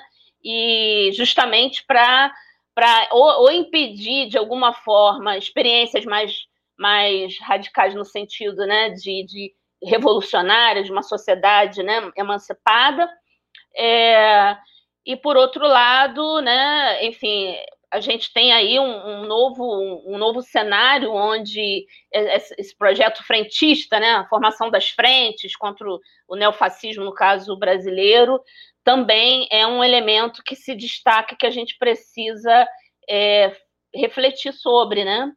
É, até o momento a gente tem, eu não vi mais, a, a, a é, não consigo ver aqui mais perguntas, é, mas eu recebi aqui que tem mais uma, mais uma pergunta do companheiro Júlio e do companheiro Paulo. Vou ler aqui, tá, gente? É, a crise imediata provocada pela automação e o surgimento de um novo proletariado superexplorado e alijado das, dos grandes centros para as regiões de periferias e favelas, pode estar deslocando o centro das lutas contra o capitalismo para as periferias, como vem se mostrando nas últimas mobilizações e lutas, não só na América Latina, mas em várias lutas pelo mundo, cujo exemplo mais espetacular foram os coletes amarelos da França. É, é, é outra questão do companheiro Júlio do CCOB. Creio que ainda tem mais uma do companheiro Paulo, né, dá para ver aqui, do coletivo Margarida Maria Alves, que é a seguinte: como as experiências atualmente vividas pelas sociedades boliviana, chilena e peruana podem nos ajudar a derrubar a direita brasileira na versão bolsonarista. Bem, acho que esse, esse bloco de três é, questões já, acho que já ajuda aí para para reflexão. Então, quem gostaria de, de iniciar? Pode ser, pode ser a Luz? Sim. Bom, é, primeiro que tudo, acho que, que a fala de Eduardo foi muito provocadora também, sabe, de um panorama geral para entender esse avance da direita. E, e as perguntas, acho que vão a refletir sobre alguns aprendizados. Eu também concordo com o Eduardo que temos uns governos progressistas, que a gente falaria em espanhol progressistas dentro da, da nossa América, e esses governos deixam uns aprendizados. Primeiro que e também uns aprendizados próprios das lutas que desenvolveram dentro dessas eh, respostas a essa extrema direita, né? Primeiro, os governos progressistas em nossa América eh, são um cenário importante para gerar um acesso à democracia, ter um ar em meio de uma guerra contra o povo, tipo o cenário que a gente está vivendo na Colômbia, mas para nós, e temos que aprofundar nessa clareza, que não é o cenário de transformação que a gente quer porque estes governos vão depender de uma institucionalidade liberal, burguesa, e nós temos que construir poder próprio. E esse poder próprio, por isso a gente resgata muito o, o trabalho que tem essas assembleias autônomas, esses desenvolvimentos territoriais, a guarda indígena, primeira linha, essa solidariedade de classe, como a Valéria falava, porque são formas de poder próprio também nós temos que construir modelos próprios que não tenham dependência na proposta capitalista de acumulação. E aí é um desafio muito grande, né? Então, essa perspectiva, e que também é, temos que construir novas formas de propriedade. Porque nesse modelo de acumulação e ir além dessas formas de propriedade, a gente vai mexer no núcleo do capitalismo e vai também desestabilizar essa sociedade, essa, essa proposta dessa democracia burguesa, como falava. Só que a gente sabe que às vezes entramos em uma negociação com esses governos progressistas que não deixam continuar a luta por parte dos movimentos. Então, a gente sabe que é um momento da luta, mas não é o fim. E também temos que ter muito cuidado, e a gente viu isso no, no Comitê de Paralisação, e uma estratégia de conciliação das classes, que fortalece a oligarquia mais que o setor popular. Então, sabemos que tem muito mais unidade a oligarquia e uma unidade de fato, sabe? Não, não, de, não de um programa de sociedade para proteger o capital. Então, nós temos que saber que aquela conciliação das classes para chegar às eleições é, um, é uma situação que a gente tem que pegar com muito cuidado. E às vezes, não chegar ao poder eleitoral, mas deixar clareza de que a gente tem outra proposta de sociedade. Nós, como Congresso dos Pueblos, não estivemos na mesa de negociação com o governo, porque a gente sentia que poderia ser uma, uma estratégia de conciliação de classes. E como falava um pouco lembrando a Fidel Castro, a história nos absolverá. ainda, ainda estamos nessa situação de saber o que vai acontecer. Mas não é só com os governos, sino também em qualquer momento de conciliação de, de, dessa estratégia. E também, ainda, tem uma hegemonia cultural e uma classe média com valores muito conservadores, que se expressa em um núcleo cultural que a gente tem que criar que se expressa as mesmas estratégias da espiritualidade, eu não vou falar das religiões, que é muito fechado, sino uma espiritualidade, resgatando também esse pensamento indígena, quilombola, que também é instrumentalizado por essa mesma estratégia de poder. Então, esses aprendizados a gente tem que refletir, bem seja para continuar a luta, bem seja para aceitar um governo progressista como um espaço, como um, um ar em meio de uma guerra contra o povo. Porque se a gente não dá esses aprendizados, vai repetir a mesma história. E eu acho também, e isso resgato muito da experiência na Colômbia, que aconteceu algo bem interessante. Começaram a tirar, a derrubar as estátuas dos espanhóis que conquistaram foi geral. Começou com os indígenas, mas se começou a juntar muitas pessoas mais e começaram a criar seus próprios monumentos. E essa experiência, as músicas, os vídeos, a, comuni a comunicação além da dominante que saía pelas redes, é uma forma de apropriação e de criação cultural que vai dar uma sustentabilidade a outro projeto de sociedade abrir aquele aspecto da cultura, e aí bem multitude de, de teóricos, homens e mulheres, vai permitir compreender outra nova natureza, que às vezes não é outra cultura, é resgatar, ou seja, vai um Gramsci dialogando com Mariátegui, é resgatar um socialismo raizal, é, é, e quando falo de raiz, é isso, de, de nossas construções culturais, que a gente chama, e, e que vai desenvolver outro projeto de sociedade. É, estou sendo, tenho muita esperança e às vezes eu acho que mais que falo mais de esperança que de optimismo. O optimismo é falta de informação. A esperança é a teimosia de que a gente tem que construir outro projeto. Então eu, eu estou mais esperançada que ainda a gente que, que a gente vai caminhando que meio disso e, e acho que foi uma das melhores reflexões que eu tive foi em meio da, da situação da greve, tem a guerra. E desafortunadamente, como falava Eduardo, isto não, isto é de muitas formas de luta, combinando muitas formas de luta. E a resposta da extrema direita é uma resposta militar, é uma resposta de eliminação. E a gente tem que criar em meio dessa situação de eliminar o outro ou a outra uma alternativa de sociedade. É um desafio é difícil, que por isso a gente fala que é preciso de pronto um, um governo mais democrático, mas sem perder aquele horizonte da luta e horizonte de nosso agir. E, e, e aqui fecharia com algo muito importante, e é que esta luta tem que ser internacionalista. A gente precisa quebrar as fronteiras dos linguagem, as fronteiras de nossos próprios problemas que afogam a gente e as organizações e, e começar a pensar como uma estratégia coordenada do imperialismo.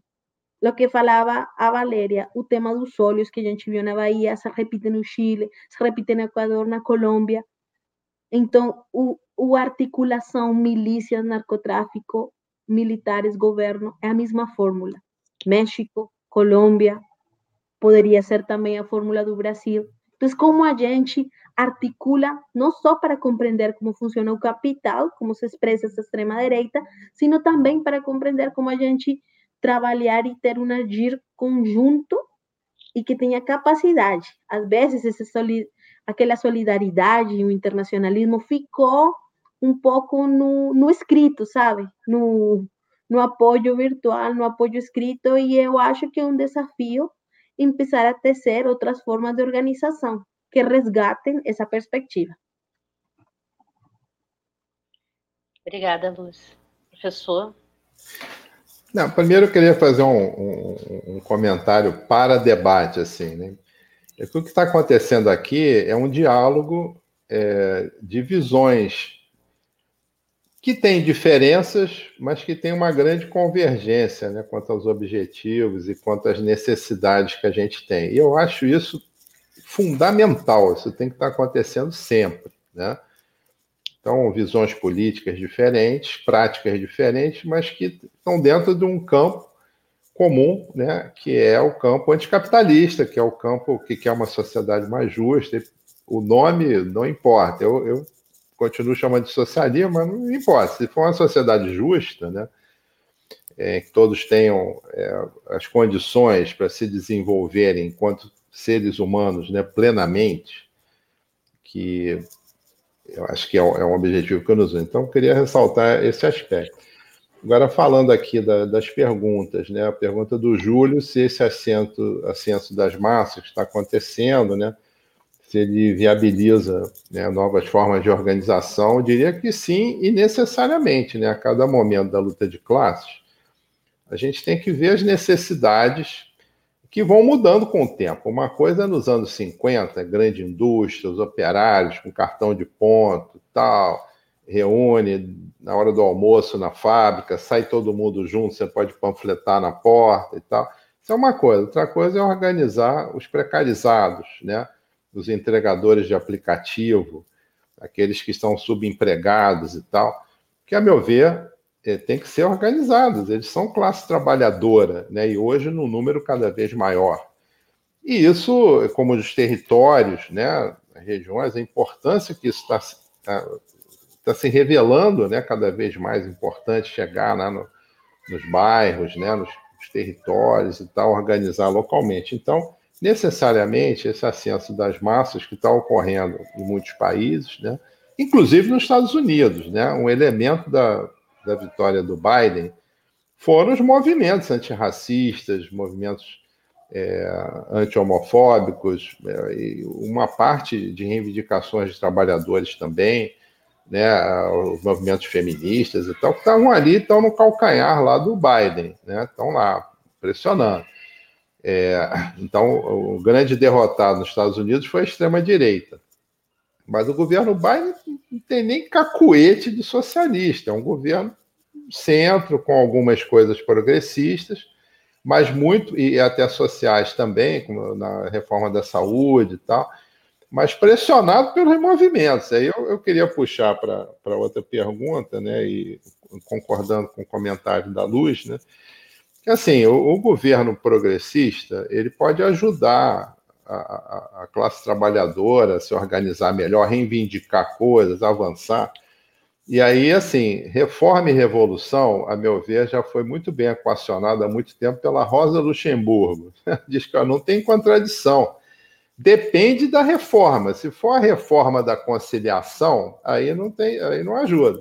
Atrapalha até né? Que aí dá a ilusão de que pode melhorar, né? Com pequenas coisas e tal. Isso eu diria que atrapalha. Os governos de conciliação de classe, de um modo geral, Eles atrapalham mais do que ajudam. Né? Agora, a reforma da conquista, que ajuda a organizar, que deixa claro que é possível mudar coisas de fundo, né? essa ajuda o processo de organização da classe trabalhadora, né? É, no caminho de uma ruptura né, com, com o capitalismo, com a, com a, burguesia e tal. Eu acho que isso ajuda, né? E isso é um debate que a gente está tendo que fazer sempre.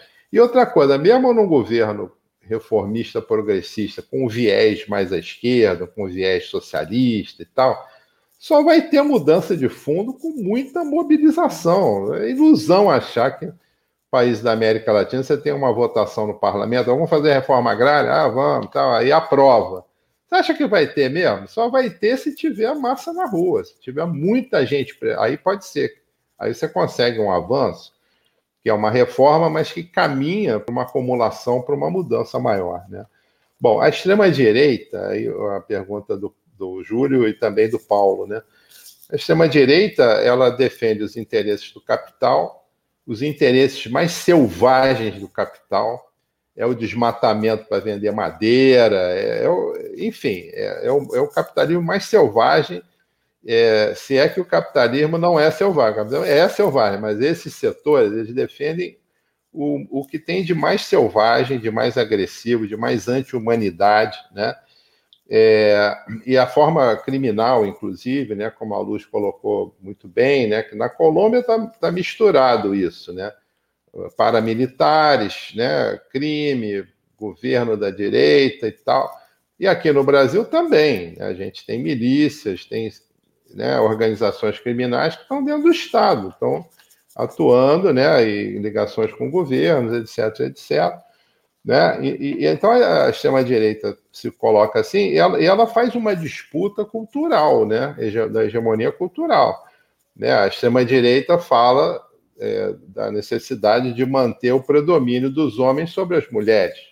Então você vê as reações, né? Assim, como, como assim que eu não mando na minha mulher? Você vê isso. Então os governos, mesmo o, governo como o do Lula, que eu avalio que fez muito pouco, não mexeu em nada estrutural do capitalismo brasileiro, mas, mas teve algumas, algumas ações nisso dos direitos civis, por exemplo, que gera ódio em camadas médias, né? E outros setores da população que são formados no conservadorismo, né? Então, no machismo, né? na, na, na homofobia, é, e, e que tem uma base aí da meritocracia, né? Que justifica a exclusão. A meritocracia serve para isso, né? Então, a pessoa não se esforçou e tal, não tem futuro e tal, e quem se esforçou são os ricos, né? Que estudam nos melhores colégios e tal. E aí a religião é manipulada. É essa coisa do fundamentalismo religioso. nessa vida você vai sofrer, mas na outra você vai ser recompensado. Isso daí é uma arma muito forte. Isso aí é, é ideológico, cria um, né, um, um, um conformismo, né, que é, o que está acontecendo na vida da pessoa porque veio de cima, veio de Deus e tal, ela não pode mudar isso. São armas muito fortes e a gente tem que estar tá lá disputando, a gente tem que estar tá lá, por isso é importante isso do território, isso das novas formas de organização, para disputar isso, disputar as ideias, né? Que eu acho que essas ideias conservadoras e reacionárias já tiveram mais forte, inclusive na sua versão é, fascista, organizada, de grupos violentos que vão para cima da esquerda, vão para cima. Né? E aí a Valéria tem razão, nessas horas todos são comunistas. Não, eu sou moderado. Então, vai ser é do mesmo jeito, não tem qualquer coisa progressista, né? qualquer defesa de escola pública, qualquer defesa anti-homofóbica ou antirracista vai ser chamado de comunista. O comunista é aquele lá que comia criancinha, né? essa, essa imagem, né? Então, a gente tem que disputar isso no campo das ideias também, né? Disputar. Então, tem a mobilização direta, mas a gente tem que disputar. Na questão das instituições, eu, eu tendo a, a concordar né, com o que a, a a Ângela falou, né? A Luiz Ângela falou. No sentido que você está em instituições burguesas, você está limitado pelo próprio fato da instituição ser burguesa, você está limitado. Mas é importante combinar as coisas, quer dizer, a gente está no Estado burguês, é, eu, eu, entendo que a gente deve, por exemplo, disputar eleições, participar das eleições, que a eleição é um espaço de chegar junto da, da base popular, né, difundir ideias, você ter um, um deputado, né, um, um vereador, um senador combativo, faz muita diferença. A gente vê aí no cenário político. Se não fosse importante, por que, que mataram a Marielle? Mataram porque ela fazia uma trincheira de luta, né? que ela engajada, mostrava uma cara diferente, defendia minorias, combatia as opressões, incomodava a direita. Né? E a solução para eles foi matá-la. Né? Você vê a diferença que faz alguns deputados, né? É, eu estou tranquilo para falar de outro partido. A diferença é que o Glauber faz, Glauber Braga, um cara coerente, vai lá, denuncia mesmo. Agora, não adianta ter algumas pessoas assim numa estrutura que é da institucionalidade burguesa, concordo com a Luz. A gente tem que é, é, construindo outras estruturas, né, sabendo conviver, às vezes vale a pena até um, um possível governo. Eu tenho uma certa resistência para governos de conciliação e tal, que eu acho que atrapalha mais do que ajuda, mas é possível. Se vai avançar, se vai ajudar a organizar os trabalhadores, se vai ter conquista de fato. Aí eu acho que o governo só tem conquista de trabalhador com pressão na rua, com organização e tal. Isso pode ajudar, né? Então, a questão do, do welfare state, aí dialogando com o Valério, ela se viabilizou em alguns países da Europa em graus diferenciados, você tem razão. Em alguns foi muito avançado, na Suécia, né? Chegou ao pleno emprego. Agora, tem um detalhezinho aí também, né? Além da União Soviética, você teve é, a necessidade do Estado intervir, que a economia estava destruída, então ele teve que né, puxar né, para o âmbito do Estado várias estruturas, inclusive de produção, né, de fábrica, de infraestrutura, transporte, tá, que estava tudo destruído. E logo em seguida vem as empresas suecas se expandindo para o exterior e mandando lucro. Né? Então, o operário da Volvo é, de São Bernardo do Campo ganha um sexto a um oitavo do salário do operário da Volvo na Suécia. Aí é mole fazer distribuição de renda. Você tem uma exploração, super exploração do trabalho, que vem né, do, do terceiro mundo, como se chamava na época, né?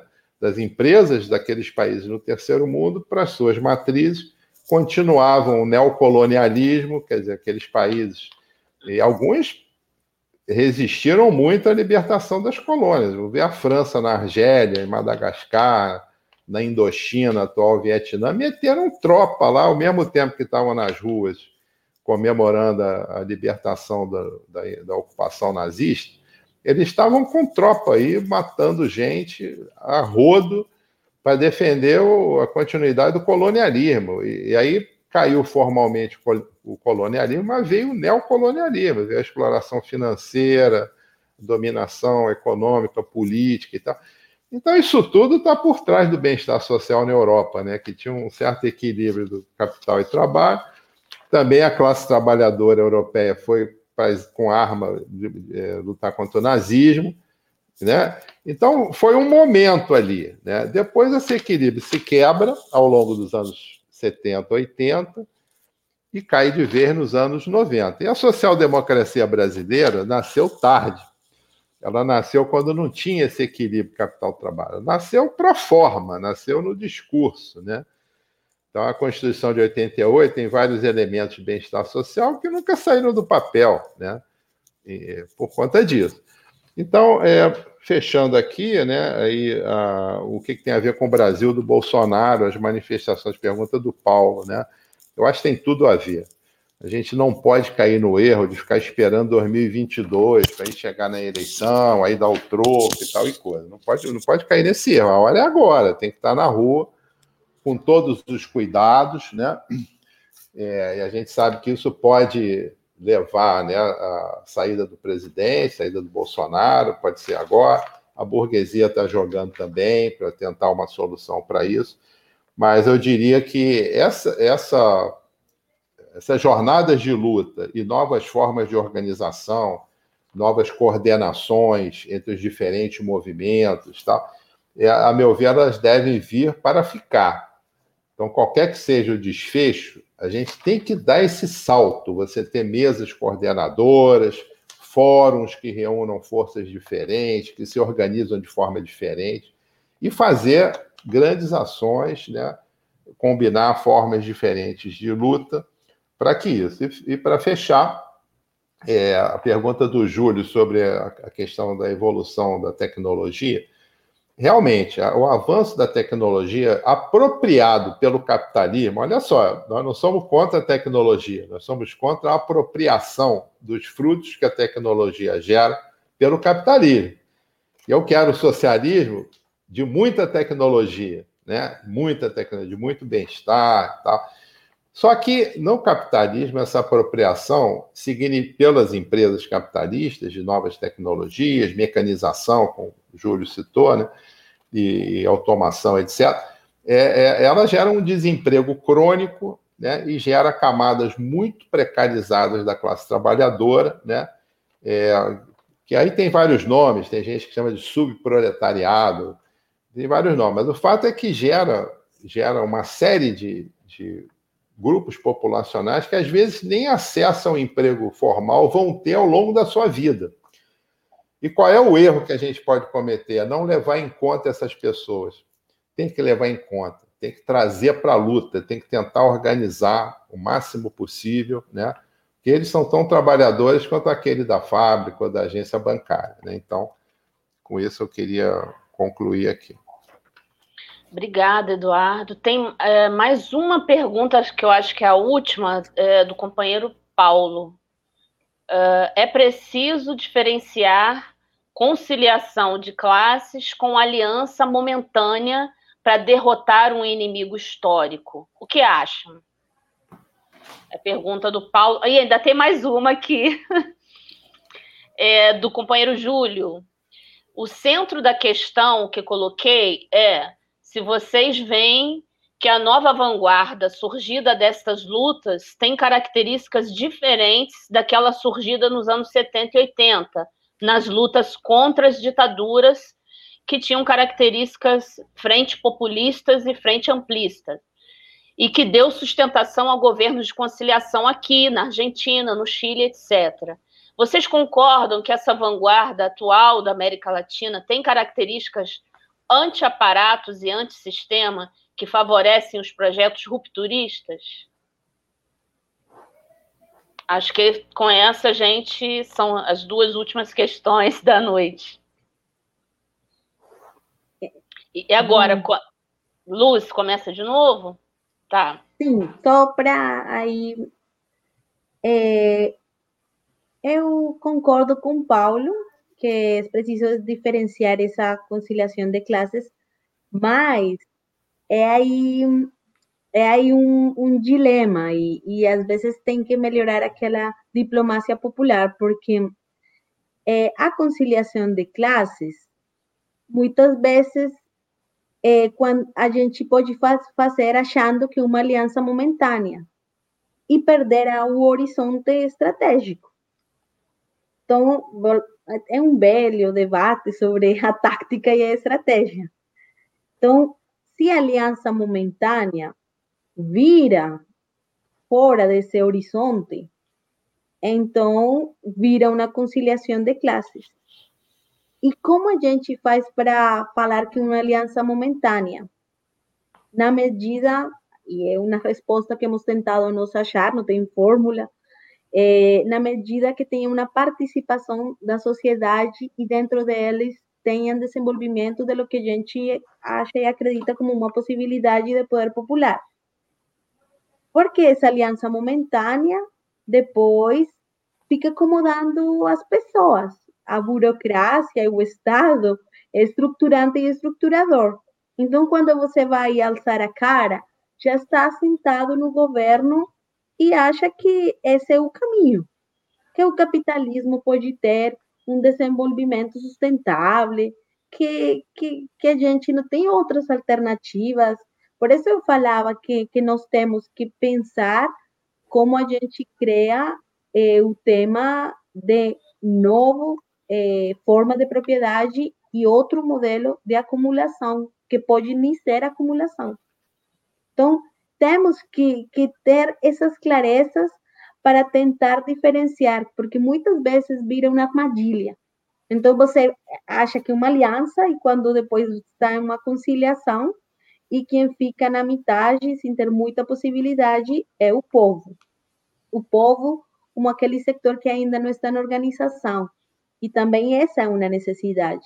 A organização como uma expressão para superar essa conciliação de classes, para ter consciência de nosso papel como classe também. E, e eu, sobre o que plantea Júlio, eu acho que estamos em uma a luta, se é uma luta contra a ditadura, é uma luta pela democracia, pela paz. Na Colômbia tivemos esse debate, paz ou não paz na Colômbia.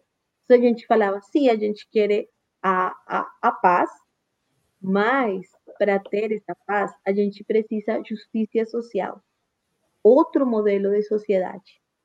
Porque neste modelo ainda vai ter injustiça e inequidade, como falava, todos nós hoje hemos falado que a crise do capital vem antes da pandemia. Não foi que ai, a pandemia deixou em crise a capital, ele daqui a pouquinho volta a ser bonzinho. Não. Então, é, essas lutas contra a ditadura, que foram muito importantes e são íconos e formas de organização, elas respondiam a uma procura frente à democracia, uma perspectiva mais tática, a uma leitura do momento, mas não uma leitura geral, onde parte dessa necessidade da ditadura foi o desenvolvimento do capitalismo em nossos países. Porque o intervencionismo dos Estados Unidos, todo o que foi a Operação Condor, vem junto com uma necessidade de controle dos territórios e desenvolvimento a, as repúblicas da banana em Centroamérica, da é, a, a política de mineração, de extrativismo. Então, eles vêm junto com esse projeto. A gente quer a paz na Colômbia, mas uma paz com justiça social. A gente quer, a, não vai querer uma ditadura, quer uma democracia, uma democracia que vai caminhando para outro projeto de sociedade. Então, é, eu acho que são, não, nem sequer são é, uns projetos de ruptura contra o sistema, mas que também têm propostas que vêm a resgatar os outros pensamentos, o pensamento camponês, o pensamento indígena, o pensamento das mulheres, que muitas vezes eram desconhecidos. A sobrevivência na favela, porque a gente é, se lembrava que estavam falando tem outras formas de agir, estão surgindo outros sujeitos, outros homens e mulheres, mas eles já têm umas formas de sobrevivência na sociedade. E tem outras formas de pensar este projeto também de, de sociedade que a gente tem ainda que construir e clarificar. Por isso, nós também fazemos um ênfase na necessidade de a organização, de estruturar o processo eh, entre nós, porque individualmente às vezes uno vira bicho grilo, com todo respeito, porque também é, não tem transformação individual se não se pensa como, como sociedade. Então, é bem importante que isso também faz o capitalismo, que é a gente se pensar individualmente. Quando articulamos as lutas, nossas demandas, aí a coisa vira diferente. E a Colômbia não tive ditadura formalmente, nós, nunca tivemos uma ditadura. Não precisávamos para ter um regime tristemente. Obrigada, Luz. Professor Eduardo. É, então, é, minha fala está facilitada né, pela, pela resposta agora da, da Luz. É, eu, eu, concordo com isso. A gente, o, o termo individual, né, é, eu acho que a gente tem que fazer esse exercício, né? de transformar o individual no coletivo. Quer dizer, então é, é muito bom o debate quando tem diferenças de visões, que isso faz com que todos nós possamos refletir né, melhor e todos nós aprendemos e, e crescemos. E também no sentido da transformação individual, né? Que uma sociedade mais justa tem que ser pessoas diferentes também, né? Que saiam do modelo é, que a burguesia cria, o capitalismo, do individualismo, do né, farinha pouca, meu pirão primeiro, né? Vacina pouca, meu braço primeiro, essas coisas, né? Então, é, tem o aspecto ideológico aí também, e a necessidade da gente crescer também com pessoa, né? com outro sistema de valores e tal. Concordo com a, a, a, a, colocação do Paulo, né? Eu acho que tem uma grande armadilha, concordo com a Luz também, é, nessas alianças momentâneas, né? Que não, não são necessariamente é, caminhos de conciliação de classe. Pode não ser. Nós vivemos no Brasil, eu vivi esse momento, né? No, no, nos anos 70 e 80 na ditadura, eu prefiro não ter ditadura. Então, derrotar a ditadura, você marcha com quem está marchando contra, né? É, mas tem a armadilha da conciliação de classe que está por trás dessa frente mais ampla e tal. Tem essa armadilha. Então, se saiu o Bolsonaro, né, saiu o obscurantismo, saiu o negacionismo e tal, as coisas não vão ficar tudo bem, não. Não tem isso. É, a, a briga continua. Então, tem essa armadilha e eu concordo que a gente tem que estar é, tá muito alerta, muito atento para não cair nessa. Então tem aliança momentânea, sim, mas o nosso papo é outro, o nosso horizonte é outro. Eu concordo com que a gente tem, com que a gente tenha que estar tá sempre em mente o nosso horizonte estratégico, que é a superação disso. E aí o, a pergunta do Júlio, né, se tem alguns uma vanguarda, né, antissistema, né? Eu, eu acho que esse elemento está presente. Né? Esse movimento que está nos países, ele não é todo um movimento antissistema, não é. Não tem hegemonia da esquerda e tal. Mas tem muitas ideias compartilhadas pelas esquerdas que estão nesses movimentos. Então você ouve em muitos países a coisa do anticapitalismo. Anticapitalismo, está colocado. O termo socialismo, mais ou menos. Mas, assim, está colocado nos movimentos uma, uma percepção de que por trás disso está o capitalismo, não é só o liberalismo. O liberalismo é uma forma que o capitalismo usa, né? Então, essa percepção aumentou. Eu falo até dos Estados Unidos. Até os anos 70, 80, você falar em socialismo era correr o risco de ser acusado anti-americano, terrorista, não sei o quê.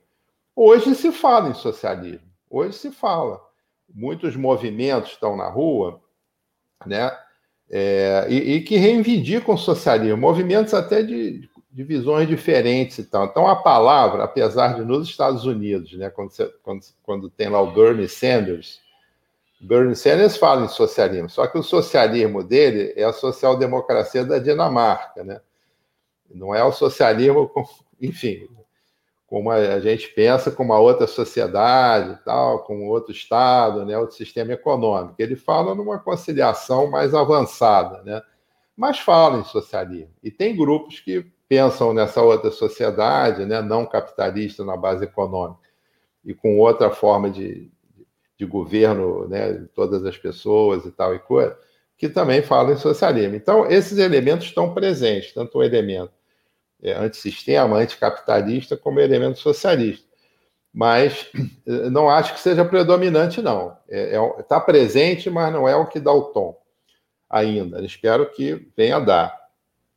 E aí, eh, na questão é, da, da, necessidade de levar em conta, né, que a Luz falou, né, a questão indígena, a questão das mulheres, das comunidades faveladas e tal, eu tenho todo acordo, né? A gente tem que tem que ler o Mariátegui, por exemplo. A esquerda lê pouco, tem que ler o Mariátegui, é uma referência importante, né?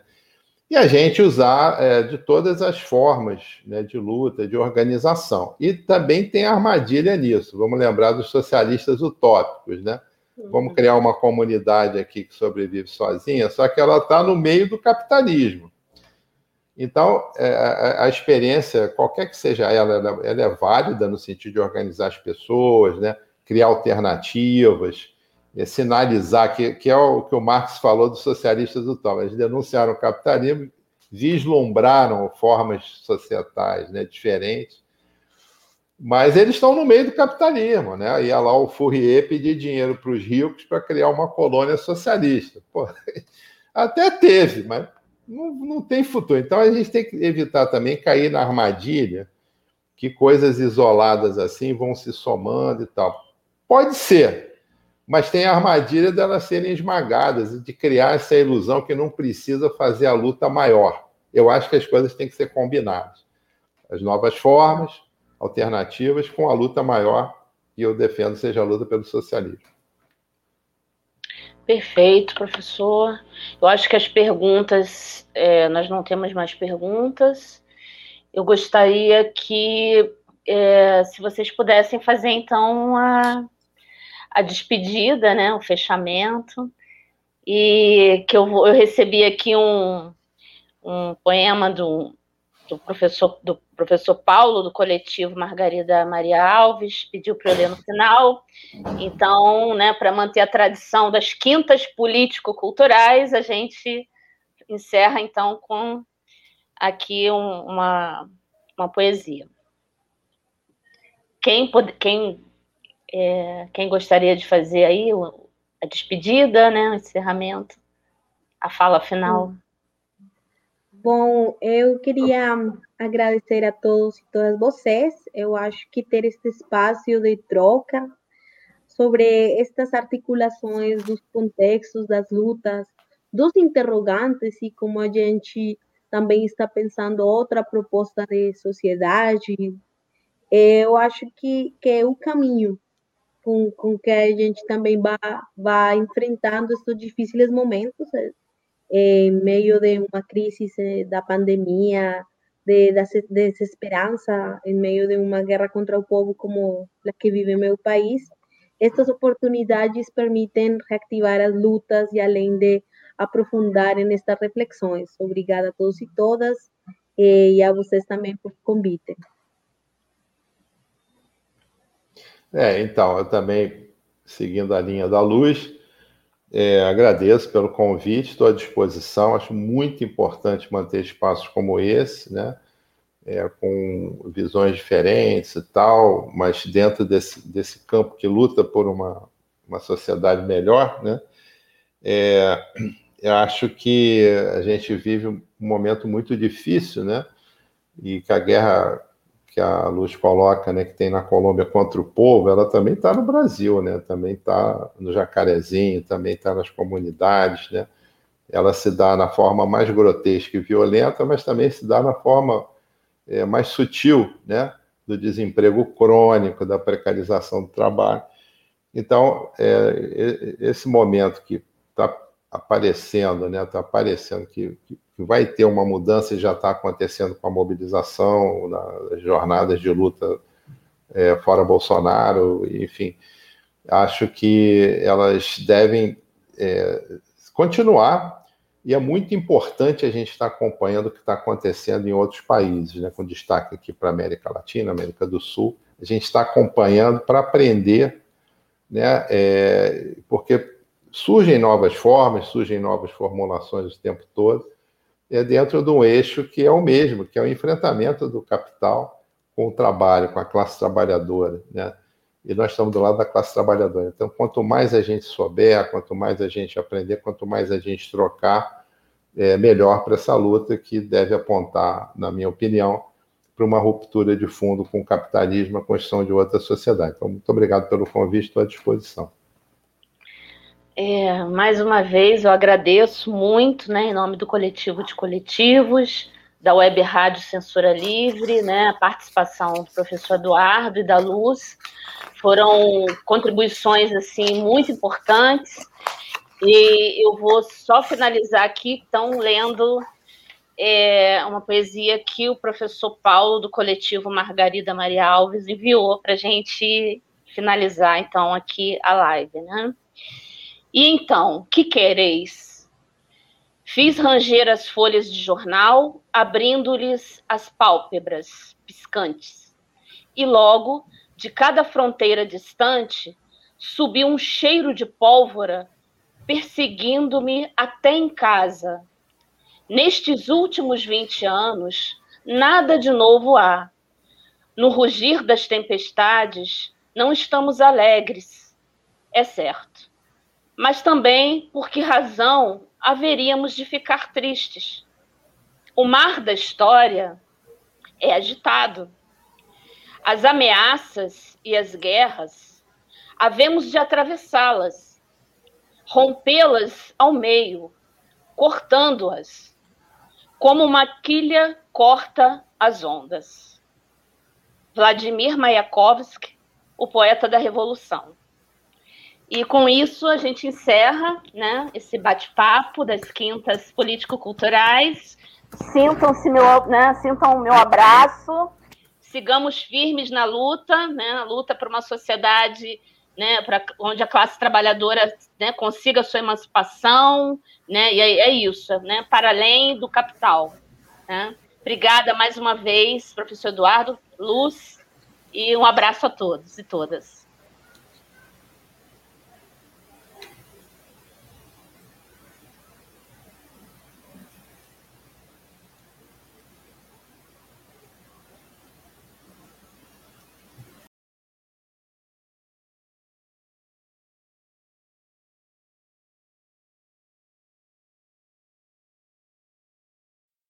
A Web Rádio Censura Livre precisa de sua ajuda para seguir trabalhando sem fins lucrativos.